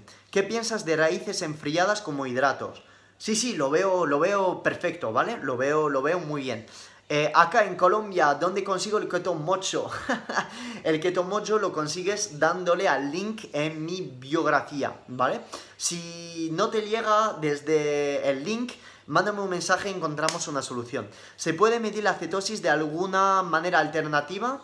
Eh, lo entiendo, entiendo que el aparato sea caro en Argentina, te entiendo, brother, te entiendo. Y toda la gente que no se lo pueda permitir, por favor, nunca verme como alguien que os va a empujar los productos, porque no soy así, es que no soy así, ¿vale? Eh, la gente que lo sabe eh, va a decir, bueno, Phil ha hecho una escuela de negocios, sabe de marketing, está aquí para vender no, no, no estoy aquí para vender, bro, soy farmacéutico, si estoy aquí para vender, no haría todos estos posts, todas estas infografías de manera gratuita y yo estaría compartiendo mis asesorías en cada infografía que veis que no lo estoy haciendo. Si no lo puedes hacer, te vas al supermercado y compras estas tiras de orina donde tú meas encima y que van a cambiar de color, ¿vale? Que son mucho más baratas. ¿Qué es lo que pasa? Que no son fiables porque cuando tú estás ya ceto adaptado no tienes este exceso de, cetonas, ¿vale, bro? Quedan un minuto 30 al live. Os tengo que dejar. Eh, ¿Cuál es el mejor momento para tomar la creatina? Post-entreno para mí o por la mañana, aunque no haya eh, tiempo ideal. Para mí por la mañana porque es un nootrópico, aumenta el foco mental y post-entreno porque vas a repletar eh, o pre-entrenamiento porque vas a repletar todas las reservas de creatina y vas a mejorar la producción de, de ATP, ¿vale? Vale, Lola, si no lo puedes comprar, lo siento mucho, tienes que comprar eh, desde la página web de ketomojo.com en Estados Unidos. Lo siento mucho, la verdad, es solo España. Eh, vale, os voy a dejar, me queda un minuto. La verdad, lo siento mucho por no haber podido contestar a todas las dudas que me habéis dejado en Story. Es que creo que hay más de 120 preguntas. No, no puedo contestar. Hubiera, me hubiera gustado, pero ya son dos horas de, live. Os tengo que dejar, tengo que preparar la cena. Muchas gracias otra vez. Eh, os voy a dedicar mucho amor, eh, muchos abrazos intergalácticos en estos 30 segundos que quedan. Gracias por seguirme gracias por abrir mis stories. Eh, gracias, por favor, hacer un screenshot del live ahora. Eh, antes de que se acabe el live en 15 segundos, por la gente que os ha gustado el live, etiquetarme en vuestra story y os pongo en la mía, que es la mejor forma que podáis ayudarme. Gracias por hacerme tan feliz y seguirme. Un abrazo intergaláctico. Os quiero mucho. Chao. This has been another episode of the Phil Hugo Fitness and Mindset Podcast. If you enjoyed the episodes, leave an honest review in iTunes so other like minded individuals can conquer their goals too. If you want more content and free info on how to take your health and athletic performance to new heights, visit philhugo.com to be on the cutting edge with the latest info in nutrition, fitness, and all things performance mindset.